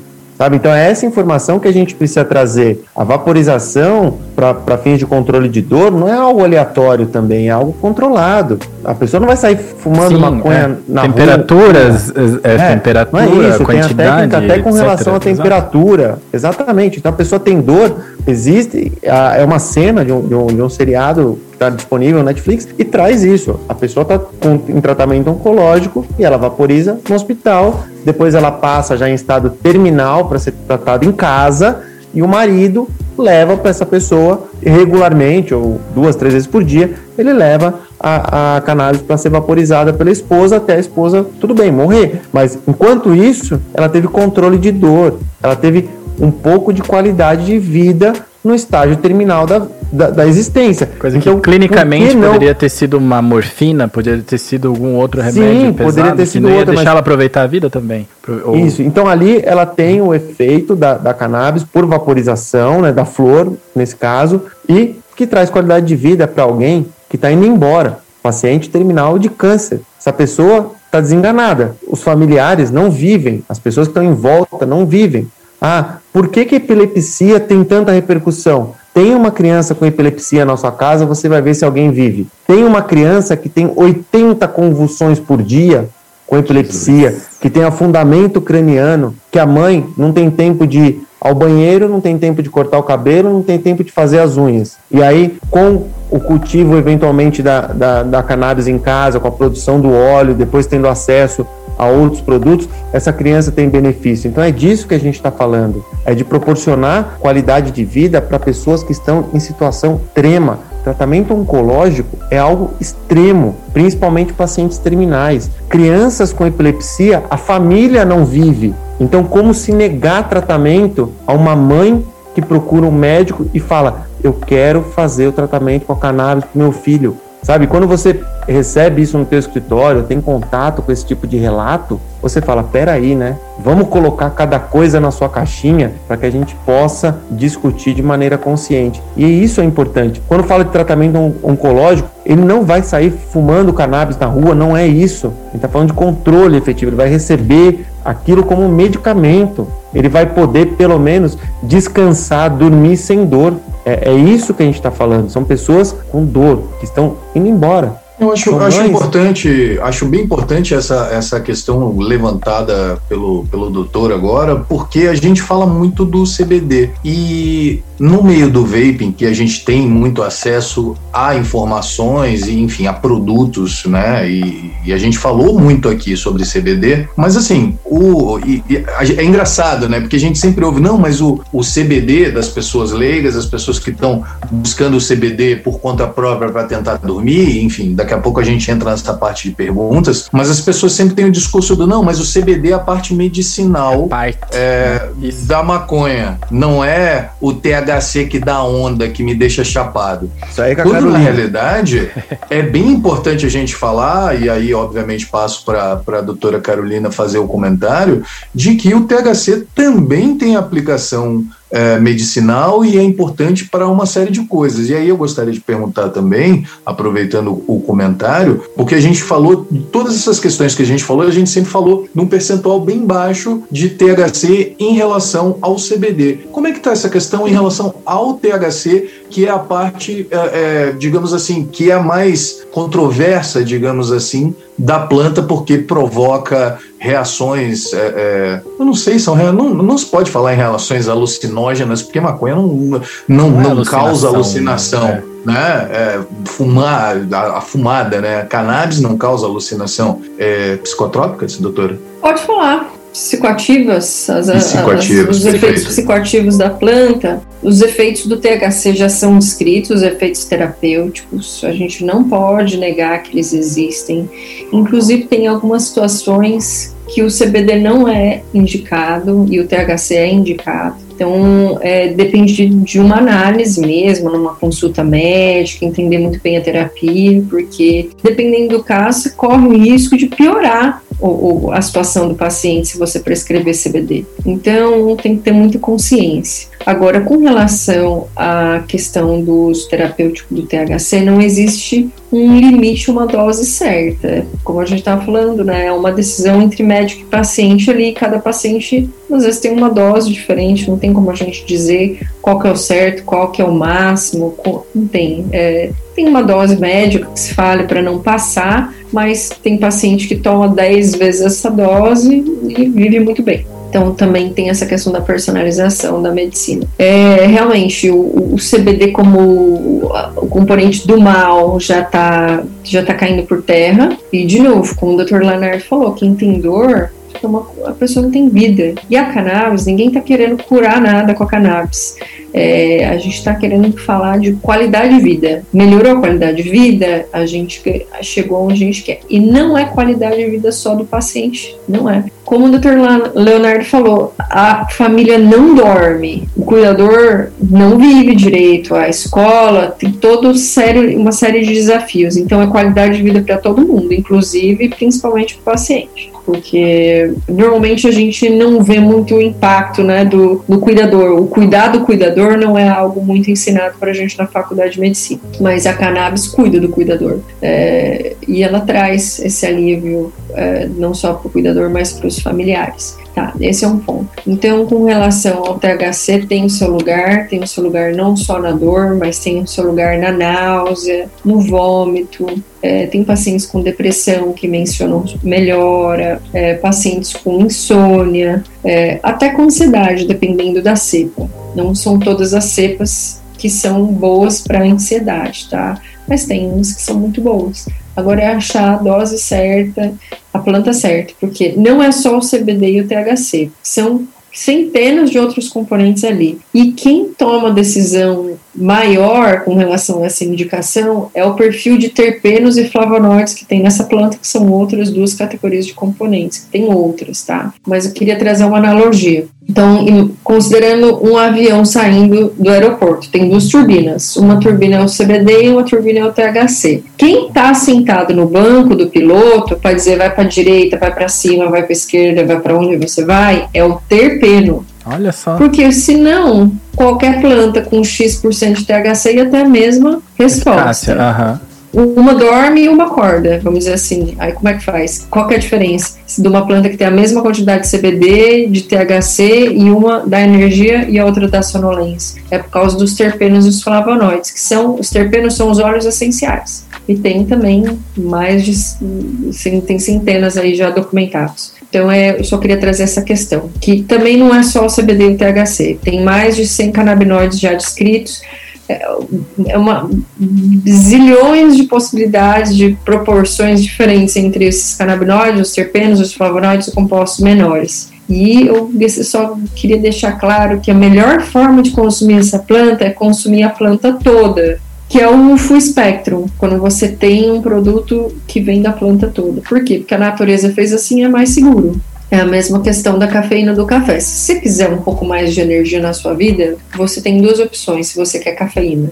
Ou você toma um café, ou você vai na farmácia e compra uma cápsula de cafeína. Uhum. Não preciso dizer qual que é o mais seguro. Exato. Por quê? Porque existe um efeito cometiva na planta, que diz que quando os compostos todos são usados como a planta veio, a efetividade, a eficácia da planta é maior e o efeito colateral é menor. Então você precisa de menos produto do que se você tivesse usando é, comparativamente com produtos isolados. Se você usa um produto isolado, você vai precisar de muito mais. E se você usa muito mais, aí você tem muito mais efeitos colaterais também, você fica exposto, é uma possibilidade. Aí, aí você faz o controle das substâncias através de seleção de plantas, através de momento de cultivo e etc. Nesse é, caso. Momento de cultivo é uma questão, sim. Por exemplo, uma produção de, de cânhamo, tá? Cânhamo é uma definição técnica até 0,3% de THC nos Estados Unidos. Se você deixa, às vezes, uma semana a mais essa planta no solo, já não tem 0,3, tem 1. Então não é só a cepa em específico, mas, Ângelo, como você falou, tem uma questão de tempo no solo, tem questão da chuva, do clima, da temperatura. Às vezes uma planta, clone da outra, com 2 metros de distância, vai ter um perfil diferente. Então tem muitas variáveis também com relação a essa questão de produção. Mas sim, são E, a,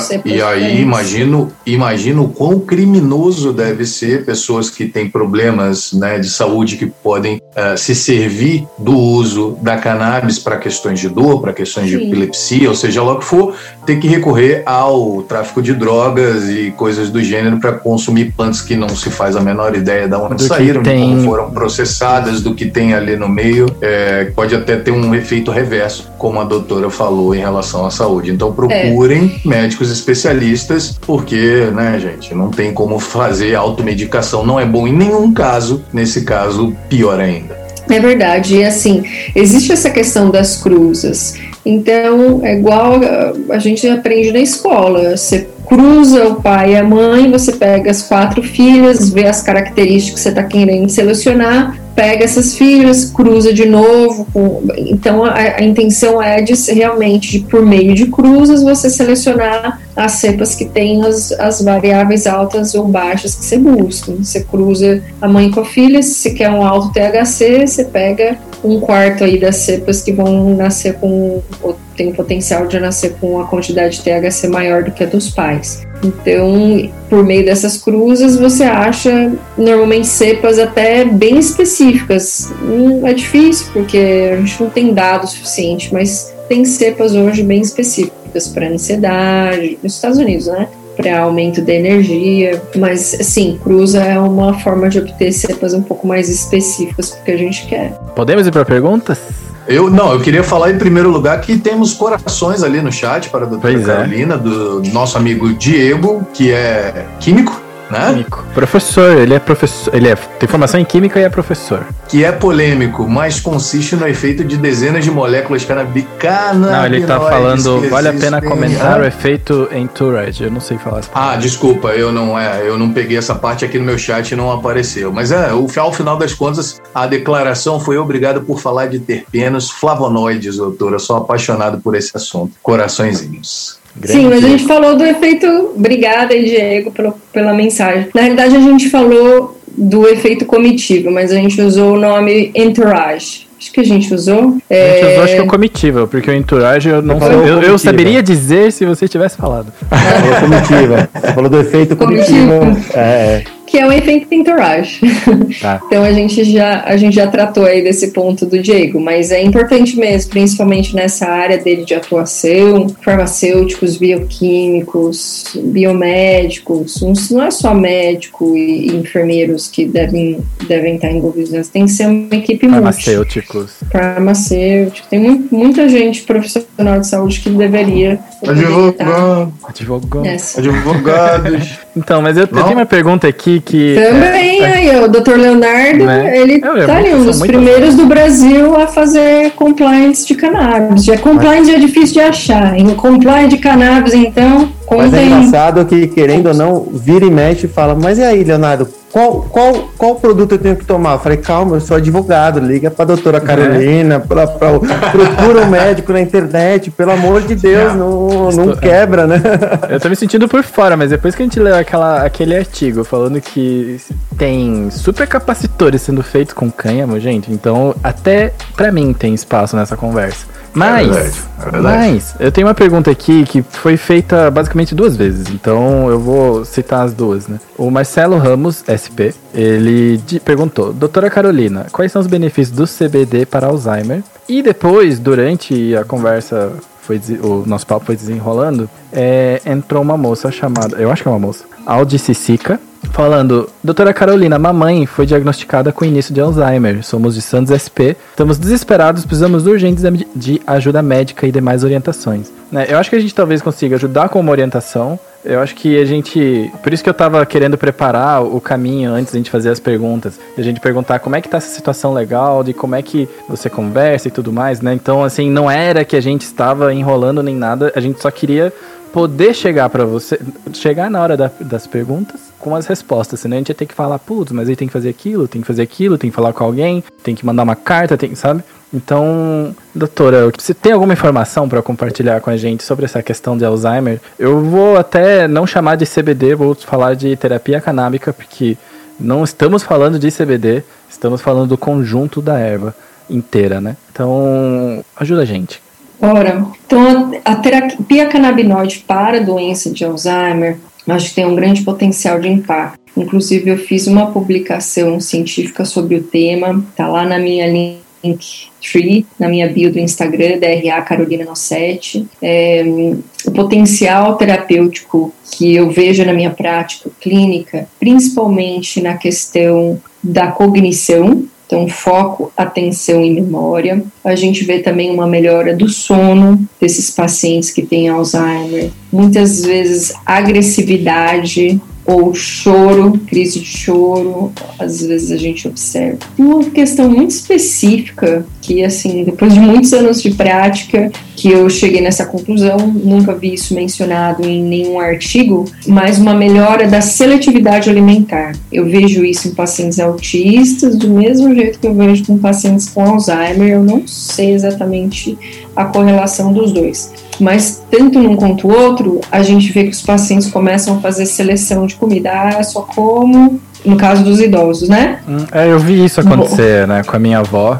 E realmente, porque eram esses. É, o que vocês estavam falando, né? O cuidador, né? A, a, a planta ela cuida do cuidador, porque é, eu lembro muito claramente. É, a minha avó, por exemplo, começava a escurecer, ela já mandavam, gente, a gente precisa voltar para casa, porque a gente vai ter que atravessar um mato enorme. E se a gente não voltasse, gerava uma ansiedade nela, é, ela acordava muito de madrugada. Então, é tudo que você estava falando, tudo, tudo, tudo, eu vi acontecer em primeira mão. E assim como também, é, é, ainda estamos na fase da resposta, né, da pergunta, no caso. É, eu tenho muito interesse nisso porque, sabendo que é uma doença que é genética, né, ou que pode ser, não sei o termo exato, mas você me corrige depois, eu tenho muito interesse um em saber componente. disso. Um componente. componente genético pode ter, pode ter um componente. Exato, porque pode ser que eu precise saber isso, né? A minha mãe tá viva, tem eu, tem meus, meus irmãos, meus parentes, meus tios, sabe? Então eu também adoraria poder conhecer mais do assunto para poder direcionar eles. Sim,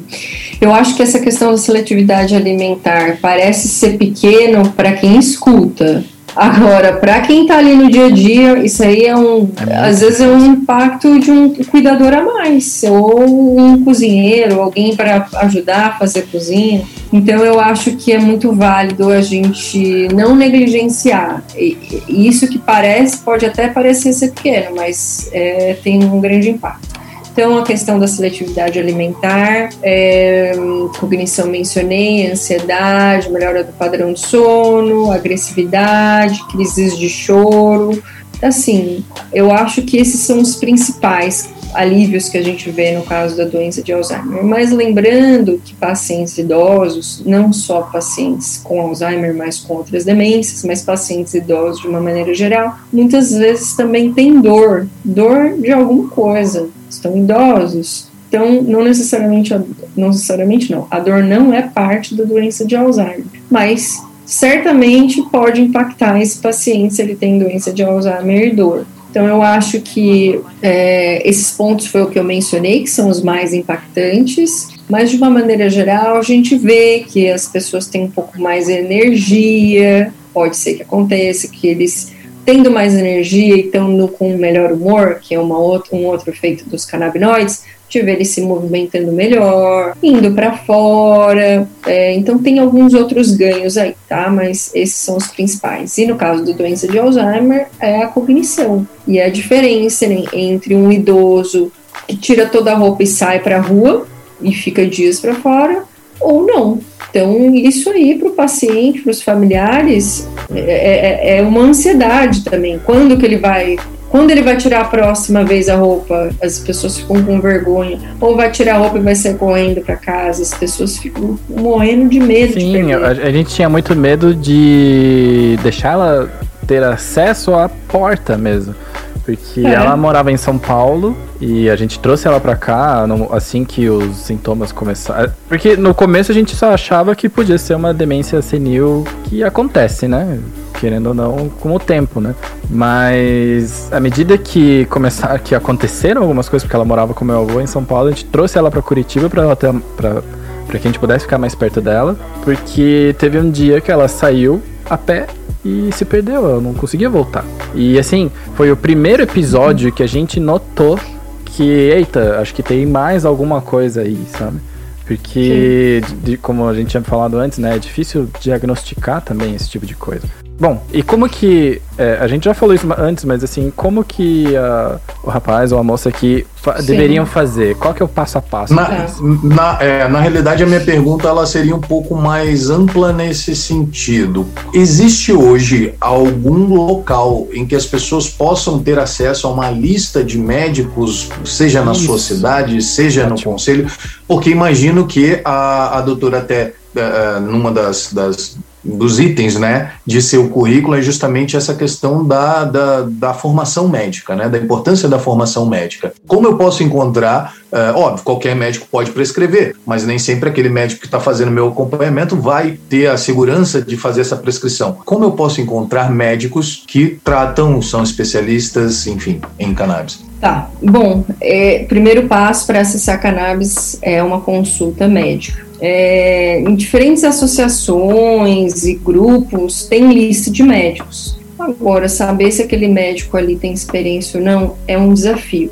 Eu tenho um grupo de médicos em estados diferentes que eu recomendo, direciono. Claro que eu também não posso ser responsável pelo, sim, pelo sim. outro um, faço consultas online também, se, eu, se tiver algo que eu possa fazer para dar suporte. Eu estou aqui, também faço um apoio sem custo, custos a outros colegas, então se tem algum colega que tem alguma dúvida sobre prescrição, entre em contato com meu consultório, tem a minha página no Instagram, DRA Carolina 97 e aí a gente busca uma solução que é algo muito customizado, personalizado, mesmo se é para buscar um profissional que possa fazer esse cuidado, né? Porque vai depender do caso, da gravidade, da idade, tem um monte de variáveis aí. É, tá, essa é a primeira questão. A segunda questão que eu acho que vale a pena observar é como que esse médico faz esse cuidado. Então, por exemplo, no meu, no meu consultório, a gente faz cuidado em quatro etapas, que é o acolhimento, onde a gente responde perguntas e clarifica dúvidas sobre o acesso, a triagem, onde a gente analisa e valida o potencial terapêutico dos canabinoides naquele paciente, a gente tem a consulta médica em si, e depois a gente tem um mês de acompanhamento terapêutico onde fica eu e mais dois profissionais da minha equipe, então três profissionais de saúde cuidando de um paciente. Mas como assim tanto de tempo? Fico num grupo de WhatsApp, faz ligação, faz mensagem. Mas um mês, porque normalmente você vai no médico, um comprimido três é. vezes por dia, você volta daqui três meses. 30 dias, né? É, Só que tem muito ajuste para cannabis, um personalizado. Achar essa dose. Se você não consegue falar com o seu médico, ou se o seu médico vai te ver daqui três a seis meses, te deixa muito descoberto. Então, eu acho que uma, uma recomendação que eu gostaria de dar é checar com esse médico como ele funciona dentro da equipe multidisciplinar e se o paciente precisar falar com esse médico, com essa equipe para ajuste de dose, como vai ser. Eu acho que isso é essencial. Não tem a, o médico não vai poder achar a dose para você, mas ele vai ter que te ensinar a achar essa dose certa. E esse é o pulo do gato. Esse é o mais difícil. Achar o produto certo, nem sempre é no primeiro, às vezes é no quinto produto. Nem sempre é duas, três vezes por dia. Tem paciente meu que tem que usar seis vezes por dia, porque foi aquilo ali que deu certo para ele. Tentou uma, tentou duas, tentou três.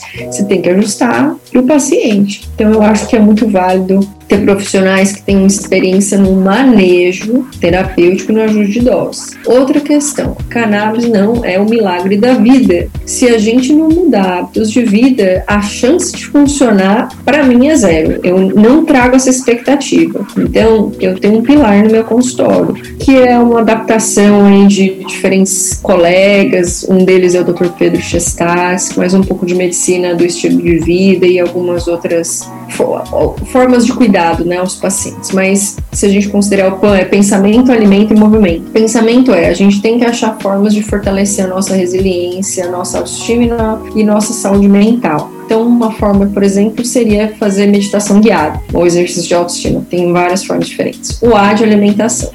A gente tem que tirar alimentos inflamatórios da nossa, nossa vida, principalmente paciente com dor tem como, senão a gente vai enxugar gelo. Aí um tira a inflamação, o outro aumenta a inflamação. A gente não sai do lugar, aí culpa a cannabis, a cannabis não resolve. Então, retirada de glúten, leite, derivados, açúcar, adoçante, substituições, né? A gente tem substituição para tudo isso. Processados e embutidos. O, depois tem o movimento. A gente precisa fazer movimento, porque se você não faz dentro do que você pode, a chance dos canabinoides funcionarem é muito baixa. Então tem essa questão de efetividade. A gente tem que ajudar a cannabis a ajudar a gente. Se a gente não fizer essas mudanças de estilo de vida, a chance é muito baixa. Pode ser que funcione, pode. Nossa, que deu sorte, um milagre aqui, ou uma grande sorte que funcionou. A gente não pode contar com isso. É, então a gente falou do que busca, qual que é o primeiro passo, que é o médico, o que avaliar nesse médico, como ajudar a cannabis a te ajudar. E um último ponto que eu gostaria de trazer é o acesso. São quatro formas de acesso.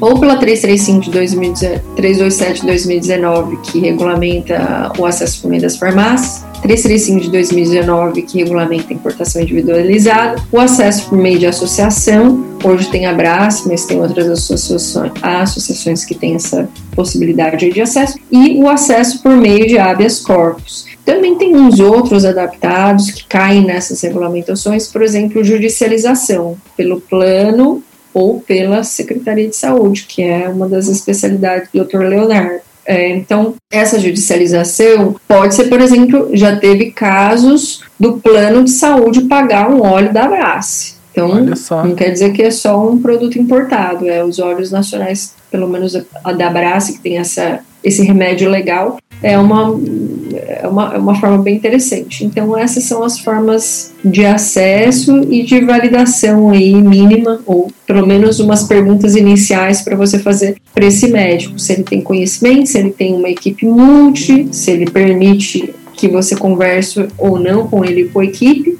e uma consideração com o seu médico dessas quatro formas. Já vai pensando o que você quer antes de chegar no médico. Isso é uma decisão sua, tá? Qual é a forma de acesso? Porque talvez o médico não saiba exatamente o que você quer, mas se você estudar antes, aí a chance de você achar o melhor acesso para você é maior. Entendi. É, ela complementou aqui enquanto você conversava, né? É, é a Cicica.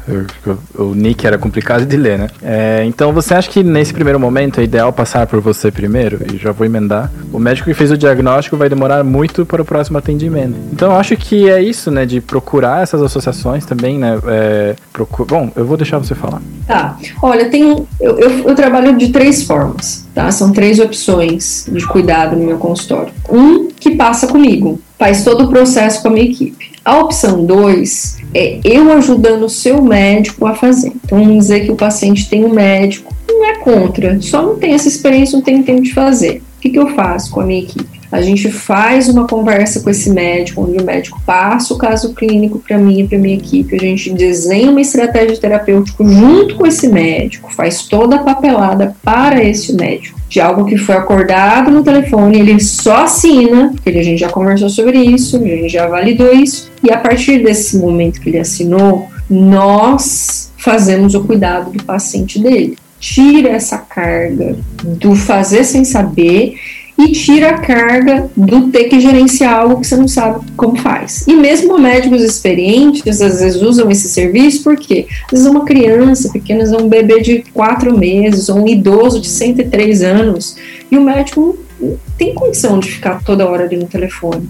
Você tem uma equipe que faz isso da vida, só faz isso. Então é uma opção tanto para o médico que tem um paciente, mas não quer sentar agora para estudar, quanto para o paciente que tem um médico que está com boa vontade e não sabe como fazer. Essas são os dois. E a terceira opção é uma orientação de normalmente cerca de 15 minutos para um médico que tem alguma dúvida e não tem curso sobre isso. Vai ter a passagem do caso clínico, eu e a equipe vamos fazer uma sugestão de direcionamento estratégico e o colega vai fazer esse cuidado sozinho. Então tem essas três opções de cuidado. Claro, se, se eu puder e a equipe puder, a gente puder ajudar esse paciente, você conta com a gente. Mas saiba também que a gente tem esse cuidado aqui que a gente ajuda os outros médicos. Não precisa passar comigo se tem um médico que está aberto, porque eu, eu vou gerenciar junto com a minha equipe, seu caso, de qualquer forma. E a gente dá a oportunidade para esse médico também aprender a fazer prescrição e o manejo, porque todo mundo pode estar ali nesse grupo de WhatsApp, desde que o paciente permita, para fazermos esse trabalho em conjunto dentro de uma equipe multidisciplinar. Diria interdisciplinar no sentido de, de que vão ser duas equipes aí, às vezes até três equipes cuidando um paciente só. Ah, muito obrigado. Muito obrigado por responder essa dúvida tão direcionada, né? Porque a gente até tinha algumas perguntas que eram bem gerais, bem genéricas, que foram, é, foram sendo respondidas enquanto a gente conversava, né? Mas eu me senti tão bem de, de ter, de por sorte, por acaso, porque a Cicica eu nunca a vi na live. A nossa comunidade é do tamanho de que a gente sabe o nome de todo mundo, sabe? Então eu fico muito feliz por, por ter feito esse contato indireto, né? Porque quem fez foi você via Vaporacast. É, tem outras perguntas aqui do Diego Versese, que é bem mais rápida, mas eu acho que a gente já respondeu, mas é bom para fixar na cabeça. Né? Doutora Carolina, eu tenho insônia crônica na família, sou usuário de Zolpidem. O óleo de THC, CBD ou outros canabinoides podem ser um substituto confiável? Tem potencial. É, a gente não tem como ter certeza de nada, mas eu tenho pacientes que sim, têm dependência de Zolpidem. Inclusive, o remédio que eu falei no, no começo foi o Zolpidem. Eu, eu usei o Zolpidem e eu achei, assim, coisa mais maravilhosa desde que inventaram pão cortado em quadradinhos. Mas é, eu fiquei com medo de tomar de novo. Falei, isso aí vai certeza que no dia seguinte eu vou estar dependente para sempre. Sim, então, vai querer sempre usar para dormir, né? É, você toma, coloca um negócio que antes de você terminar aquilo ali, você já tá dormindo, mas o sono não é legal, você não atinge uma fase importante aí de, do sono que faz a recuperação realmente do, do nosso, do nosso corpo. Então, eu acho que sim, que existe é, a necessidade das pessoas buscarem mais informação, principalmente no caso de produtos controlados como o Zolpidem, que a cannabis tem o potencial, sim, de fazer um desmame, não é, não, não é para todo mundo, não responde assim para em todos os casos, mas tem pacientes que deixam o Zolpidem por meio do uso da terapia canabinoide. Ah, a gente abriu, eu posso falar do, já posso falar do, do da caixinha de perguntas do, do Instagram ou você quer continuar Não, na, pode ser. Tem mais alguma no chat? Não, eu tava, eu, eu tava começando a abrir as do Insta. Essas daí, as do Insta, Tá. pode até ser meio lightning round. Papum. Porque da, da maneira que eu entendo, o que eu entendi melhor ainda conversando aqui hoje com vocês, é que é, medicina canabinoide, medicina canabinoide. É, terapia, porque a gente não isso. pode chamar de medicina, porque Obrigado. o CFM só deixa de chamar de medicina especialidades que estão. Que essa é a do Registradas. Dr. Leonardo. entendi. Eles Então, falam assim, de, é. de, de especialidades que existam um curso efetivo de, de especialização, que sejam é, regula- regulados, regulamentados pelas sociedades específicas. Então você tem a Sociedade Brasileira de Neurologia, Sociedade Brasileira de Ah, Cardiologia, entendi. Sociedade Brasileira de, de Dermatologia. Então você vai tendo essas sociedades que regulamentam as especializações que dá direito ao médico usar, por exemplo, uma sigla que vocês já devem ter visto, que é um RQE. Então o cirurgião, o, o neurocirurgião, ele vai ter um, o número do CRM mais o RQE. Em medicina canabinoide, apesar dela existir, esse nome ainda não tem regulamentação. Tem uma questão forma técnica Bem mesmo. claro, ele existe, mas não tem regulamentação. Então, um, do- um dos médicos que eu, eu citei anteriormente, que teve uma denúncia com, com relação ao CREMESP aqui de São Paulo, foi por ter usado medicina canabinoide, tá? Entendi. Mas- Ou se determinar especialista em alguma coisa. Exato, colocar- que não existe. Que não é regulamentação ainda, tá? Mas terapia canabinoide, consultoria em, em derivados de cannabis, tudo isso é possível porque existe, né? Mas a falar da especialidade na área médica ainda não é, infelizmente. Entendi. Ok, perfeito, perfeito. Mas, obrigado. É, mas o que eu percebi, né, na terapia canabinoide é que é isso que eu tinha comentado antes. A gente que é vapor, o nosso público padrão, ele é muito do. Vou comprar um aqui, eu vou usar, será que vai me fazer bem?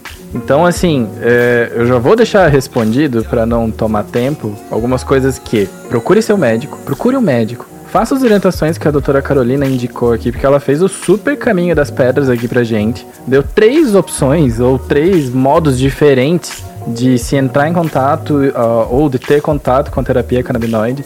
Então, por mais que a gente vai responder as perguntas de uma maneira mais rápida, você não deve fazer automedicação. Bom, a gente abriu hoje lá no, no Instagram do Vaporacast uma caixinha de perguntas para as pessoas que quisessem fazer alguma pergunta sobre terapia cana. Eu não vou, eu não consigo, cara. Já tá no final e eu ainda não consigo. Eu tenho problemas seríssimos com isso. Segue o engenheiro, segue o engenheiro. É, eu É. escrevi, aí eu aí ficou na minha cabeça. Ah, eu tenho, eu tenho um caderno, bom. eu não tô zoando, eu tenho um caderno. O Quando eu falei que eu ia o maior anotar, ia trava-língua anotar. é o THC. Tetra E não, mas assim- Não, Mas assim, eu tenho.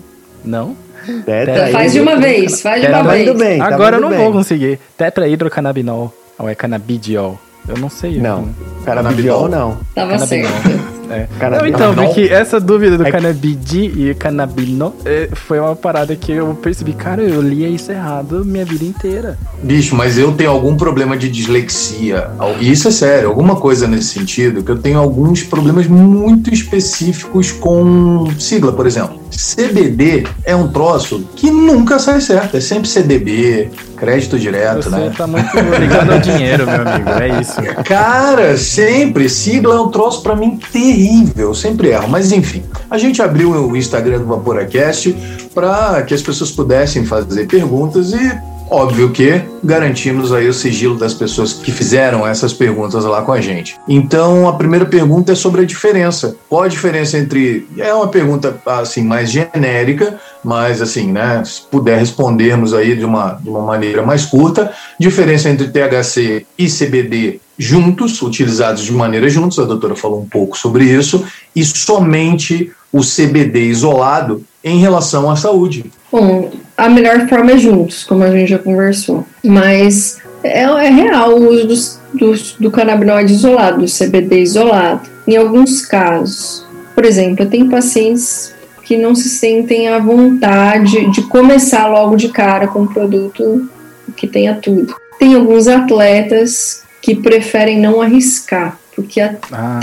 Pode um pouquinho de THC, depende da quantidade, tem que aprovar no, é, dentro do seu esporte, numa bancada X lá. É, então, os, os atletas que não querem se expor eles também preferem o uso de CBD isolado. Mas THC é, normalmente assim, é muito perigoso quando a gente faz isolado os efeitos colaterais. Por exemplo, tem um produto que chama Marinol. É um THC sintético que está nas farmácias nos Estados Unidos desde a década de 1980. Então não é nada novidade. Só que os efeitos colaterais, eles, eles são muito negativos. Mas, e assim, é a diferença que né, são tipos de canabinoides diferentes, são mais de 100, cada um vai ter a sua ação, não necessariamente ações distintas, tem ações que são muito parecidas e tem ações que não, que a gente vê, por exemplo, casos que síndrome de Tourette's, por exemplo, que é um caso que os pacientes têm tics, eles repetem algumas palavras, alguns palavrões de vez em quando, alguns movimentos, e o THC tem uma resposta melhor. Quer dizer que o CBD é do mal? Não, quer dizer só nessa, nessa indicação o THC é um pouco melhor. Mas em suma é isso. Eles têm ações parecidas em, algumas, em alguns casos, diferentes em outros, mas que o melhor é os dois juntos. Mas que tem alguns casos que é melhor um do que o outro. Ah, obrigado. Uma segunda pergunta. É, é verdade que o CBD inibe o THC ou de alguma maneira alivia, corta o efeito do THC? E aí tem uma série de, de comentários embaixo, é, onde ele fala também da. Enquanto Estamos vendo CBD aparecendo aqui, vindo do Paraguai, é, por algumas marcas que a gente conhece bem, que até fazem líquidos de nicotina. Existem óleos caseiros sendo vendidos a 150 reais por 10 ml. É, essa questão do, do acesso é um pouco complicado. Mas realmente o CBD tem o potencial de diminuir o efeito psicoativo do THC. Inclusive, é muito válido como ter próximo, né? O paciente está usando o THC ter o CBD próximo, caso ele passe ali do limite e não se sinta bem. E normalmente pacientes que demandam uma dose mais alta de THC fazem combinações cerca de um para um. O Mevatil, que é o produto que o Dr. Leonardo mencionou, é um produto que tem um pouquinho mais de THC, mas quase a mesma coisa, na proporção 1 para 1 de CBD e é, THC. 27 e 25, né, o Mevatil? Isso, 27 miligramas por ml do THC, 25 miligramas por ml do CBD, isso mesmo. Então existe sim, isso é real. Boa pergunta e o CBD tem sim o potencial de diminuir a psicoatividade do THC. Olha como essa pergunta é importante, porque é um seguidor né, do, do canal aí de vocês, sim. falando na verdade do, do acesso indiscriminado. Então quando eu falo que, na verdade, hoje qualquer pessoa pode ter acesso sem passar pelo médico, não é que eu estou incentivando, muito pelo contrário, eu estou demonstrando que a, a, a saúde das pessoas estão em risco quando você não tem o controle, não tem normatização, acontece isso aí. Então, que é acesso a produto, acesso a produto de associação. Não estou falando que esse, que esse óleo é ruim, mas eu estou falando que a pessoa pode comprar e simplesmente não saber usar, não saber dosar e pode ter um prejuízo. Então, a regulamentação é importante no caso da, dos derivados da cannabis, porque na verdade o mercado já está cheio tem informação e tem possibilidade de aquisição. Então tem que regulamentar agora. Você não pode manter a população exposta ao risco de adquirir uma coisa falsificada, sem procedência, ou até uma coisa com procedência, segura, mas sem acompanhamento médico. É, e agora é minha vez de complementar e não deixar o Ângelo falar, mas a gente tem que tomar cuidado que a gente tá, tava até falando disso no aquecimento né, da, da live é, em relação ao que tem dentro de um líquido, que tem dentro de um, de um eu vou chamar Juice de CBD, porque é o caso da galera Vapor. Nos Estados Unidos, existe a liberação. É, é permitido vender coisas de nicotina, é permitido, é permitido vender vape e juices só que não é checado o que tem dentro. É, é muito importante, porque quando a gente fala até do juice nacional com o juice importado, ah, porque o juice nacional vem de uma marca grande que eu conheço e tenho procedência, não necessariamente, porque ninguém checa Não há, não é que nem na Europa, na questão específica de liquids, não é que nem na Europa que existe uma regulamentação, existe uma regra, existe cuidado com o que tem dentro do líquido. Então, tendo isso em vista e sabendo de que o acesso ele pode ser indiscriminado, né? Que a gente pode até conseguir isso em qualquer lugar hoje em dia, se procurar bem. Se você vai fazer uma terapia canábica, que você está procurando bem da tua saúde, você tem que procurar o jeito certo de fazer isso. Esses são é meus dois centavos sobre o assunto. Não, fantástico, fantástico. E é, são ações de, de vigilância sanitária, né? Você não tem ações de vigilância sanitária nem sobre esses líquidos, uh, sobre o juice e muito menos sobre as questões aí do, dos óleos de CBD. Né? Uh, outra pergunta, inclusive sobre isso, o uso de CBD através de inalação de aerossol tem efeito diferente do uso de óleo, tintura? Sim, inclusive muito usado para resgate. É mais rápido do que a forma oral. Então, tem algumas formulações que são intranasal e que, inclusive no Brasil, a Brás tem um produto que não é na forma, é, é uma forma oleosa, então não é, não é aquele spray que a gente está acostumado a ver quando a gente compra na farmácia, que sai aquele spray. Tem nos Estados Unidos, que no Brasil ainda não, só tem esse oleoso, mas o uso intranasal é bem interessante pela rapidez da absorção do produto. No caso, doutor, aqui, provavelmente ele estaria, ele está se referindo aos juices que a gente tem, VG, PG e provavelmente alguma coisa de CBD. Sobre isso, acho melhor que a gente não comente, porque a gente não sabe exatamente o que tem ali, não tem como uh, ter informação disso. Mas esses juices, juices que você está falando, é intranasal também? Porque foi, a pergunta dele foi é, intranasal, né? É, a, não, aerossol é a aspiração, porque ah, quando você vaporiza é um aerossol que, enfim. Tá, aerosol, aerosol. É que a gente, sim, sim, é, defendendo, defendendo a pergunta dele, é, a gente utiliza no vape o que a gente chama de vapor, na realidade é um aerossol, porque ele esquenta ali a substância e sai um aerossol que a gente inspira. Entendi. E não é, é um vapor, porque Isso, exato.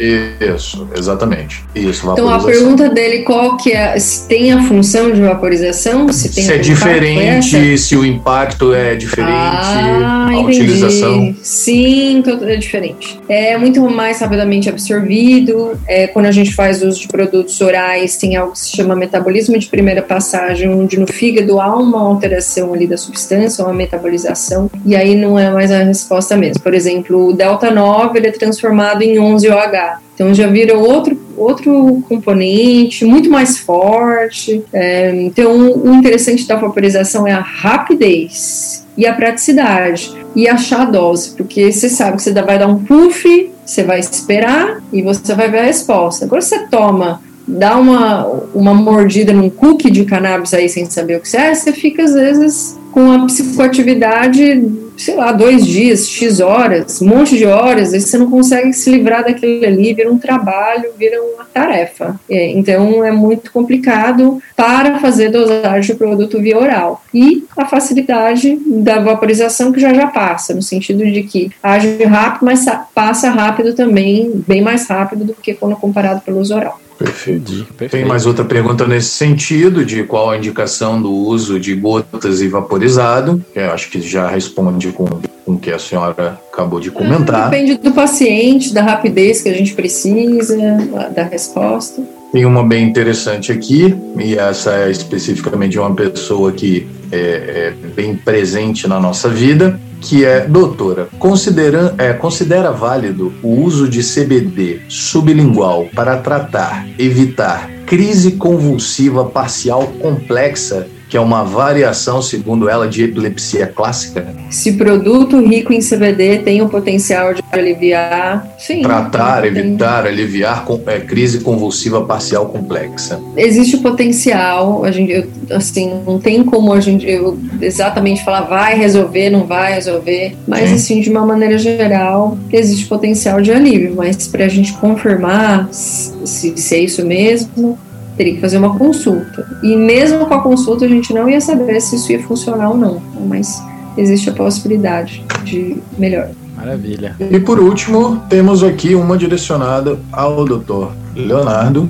É, uma vez liberada a venda do CBD no Brasil, o crime para quem vende sem receita médica pode ser de contrabando e não mais de tráfico de drogas. E aí, doutor Leonardo, o senhor fique muito à vontade, porque sei que não é sua área de atuação. É, a gente pode comentar de maneira bem rápida questões é, penais ou não. Aí o senhor fique à vontade para responder ou não essa, esse tipo de pergunta. Mas é o fato é que a gente sabe disso e é comercializado é, livremente através da internet produtos que contêm é, CBD para que sejam vaporizados, para que sejam utilizados em cigarros eletrônicos e você possa vaporizar. Inclusive as dosagens que a gente tem aí, que a gente tem acesso porque sabe que né? É, não é muito difícil, só jogar CBD no Google que você acha, em dosagens de 600 miligramas e 1.200 miligramas, pelo menos essas são as que mais tem para vaporização. Disponíveis produtos, aqui no Brasil. Né? É. Disponíveis no Brasil, né?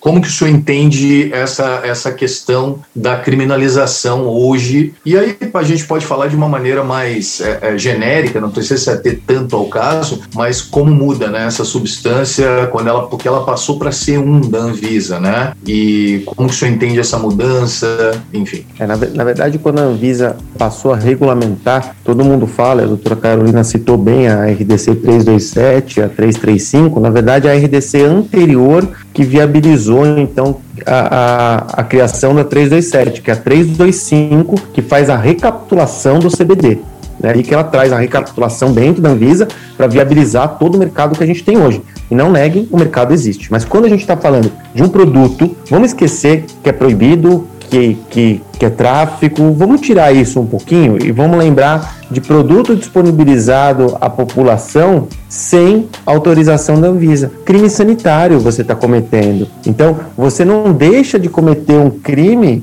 só porque o CBD passou a ser uma substância permitida. Porque se esse produto para uso no vape não tiver passado pelo crivo da Anvisa e você está disponibilizando isso no, no, no, mercado interno, tá? E vamos esquecer a questão de drogas, né? Aquilo que a gente tinha comentado. Não, não vamos entrar na questão de drogas. Você está cometendo o crime sanitário, você está colocando à disposição da população um produto sem a validação do órgão sanitário competente. Então o risco continua. A pessoa que está fornecendo, está vendendo pela internet, ela pode ser implicada em, em um crime sanitário, que é tão grave tá? E é tão é, é, possível de ser penalizada quanto o crime previsto na lei de drogas, tá? Então, sem que a gente é, entre no CBD, THC, derivado da cannabis, não derivado da cannabis, vamos pensar num produto colocado à disposição da população sem autorização da agência sanitária competente. E críticas à parte, a Anvisa é a melhor, uma das melhores agências sanitárias do mundo. Um esparadrapo que você compra para colocar no seu dedo foi testado pela Anvisa e está autorizado por ela. Ela dá segurança para a população com tudo aquilo que se tem na cadeia medicinal no Brasil. Então, a falta de regulamentação traz esse tipo de, de distorção que esse seguidor trouxe.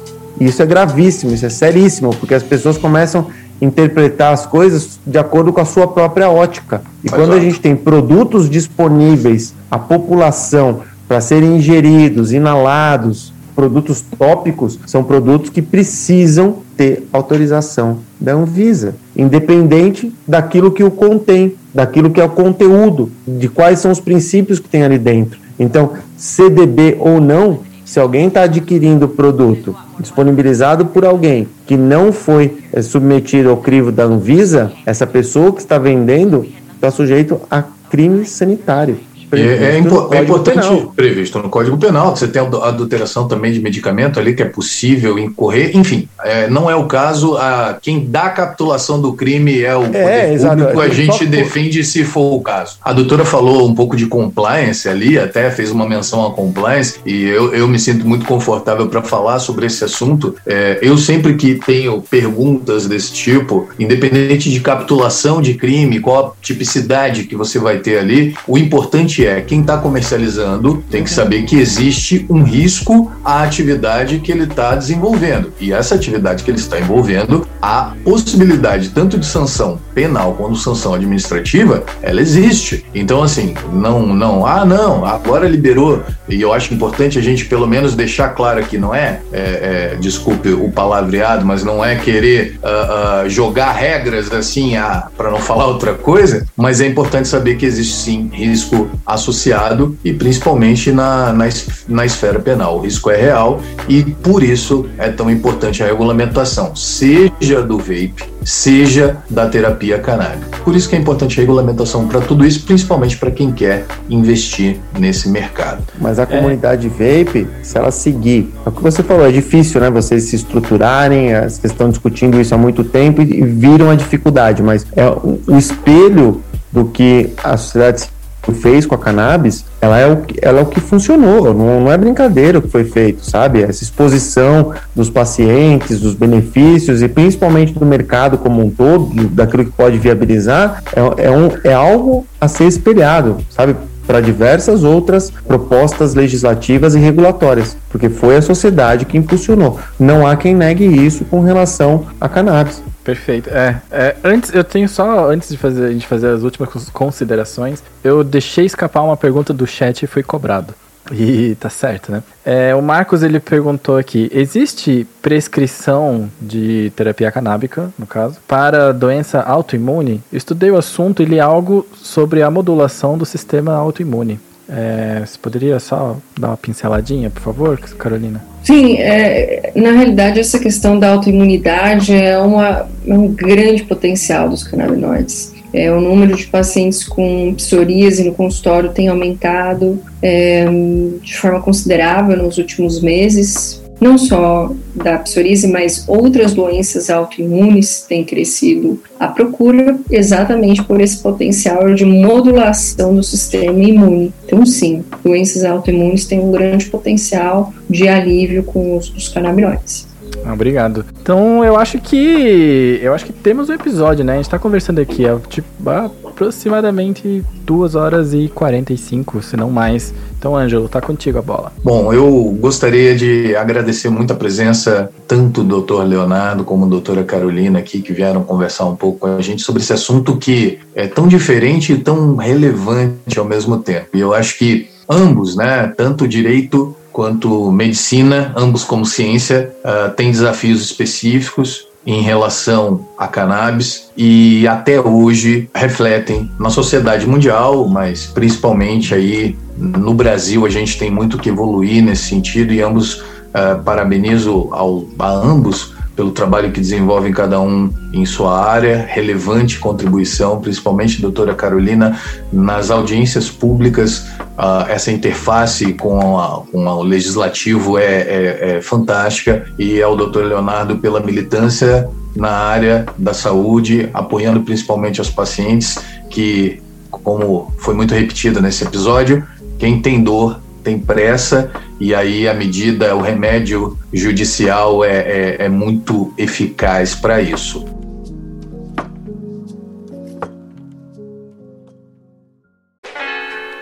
Vaporadas finais.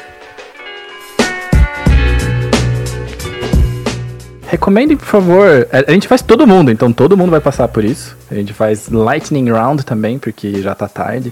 Recomendações, começando pelo Ângelo pela rodinha aqui. Não começa por, por mim, porque eu não faço a menor ideia. Hoje eu não tenho nem texto para falar, para enrolar enquanto eu penso em alguma coisa. Então começa por você, porque você já estava falando. Tá. E para eles entenderem como é que é que funciona, Tudo enquanto bem. eu procuro alguma coisa. Tudo bem. Eu, eu sou o clássico japonês, nerd, exatas, que gosta de jogar videogame, gosta de quadrinhos e tudo mais. E eu descobri uma série que chama Invincible, do Amazon Prime. Parece que é uma série original, é, é um, é, é um desenho, é um desenho, mas é de história em quadrinhos adulto. Eu não posso dizer o fim, porque eu não cheguei lá, mas eu tô muito satisfeito. Eu acho que poderia ser um material de boa, poderia ser da Marvel ou da DC.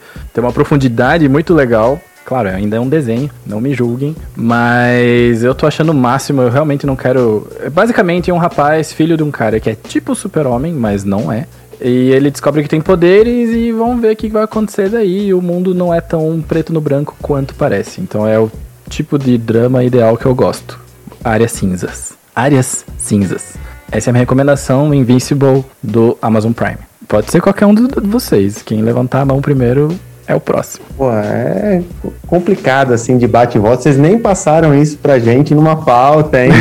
nem teve press release sobre isso. É, é uma pegadinha.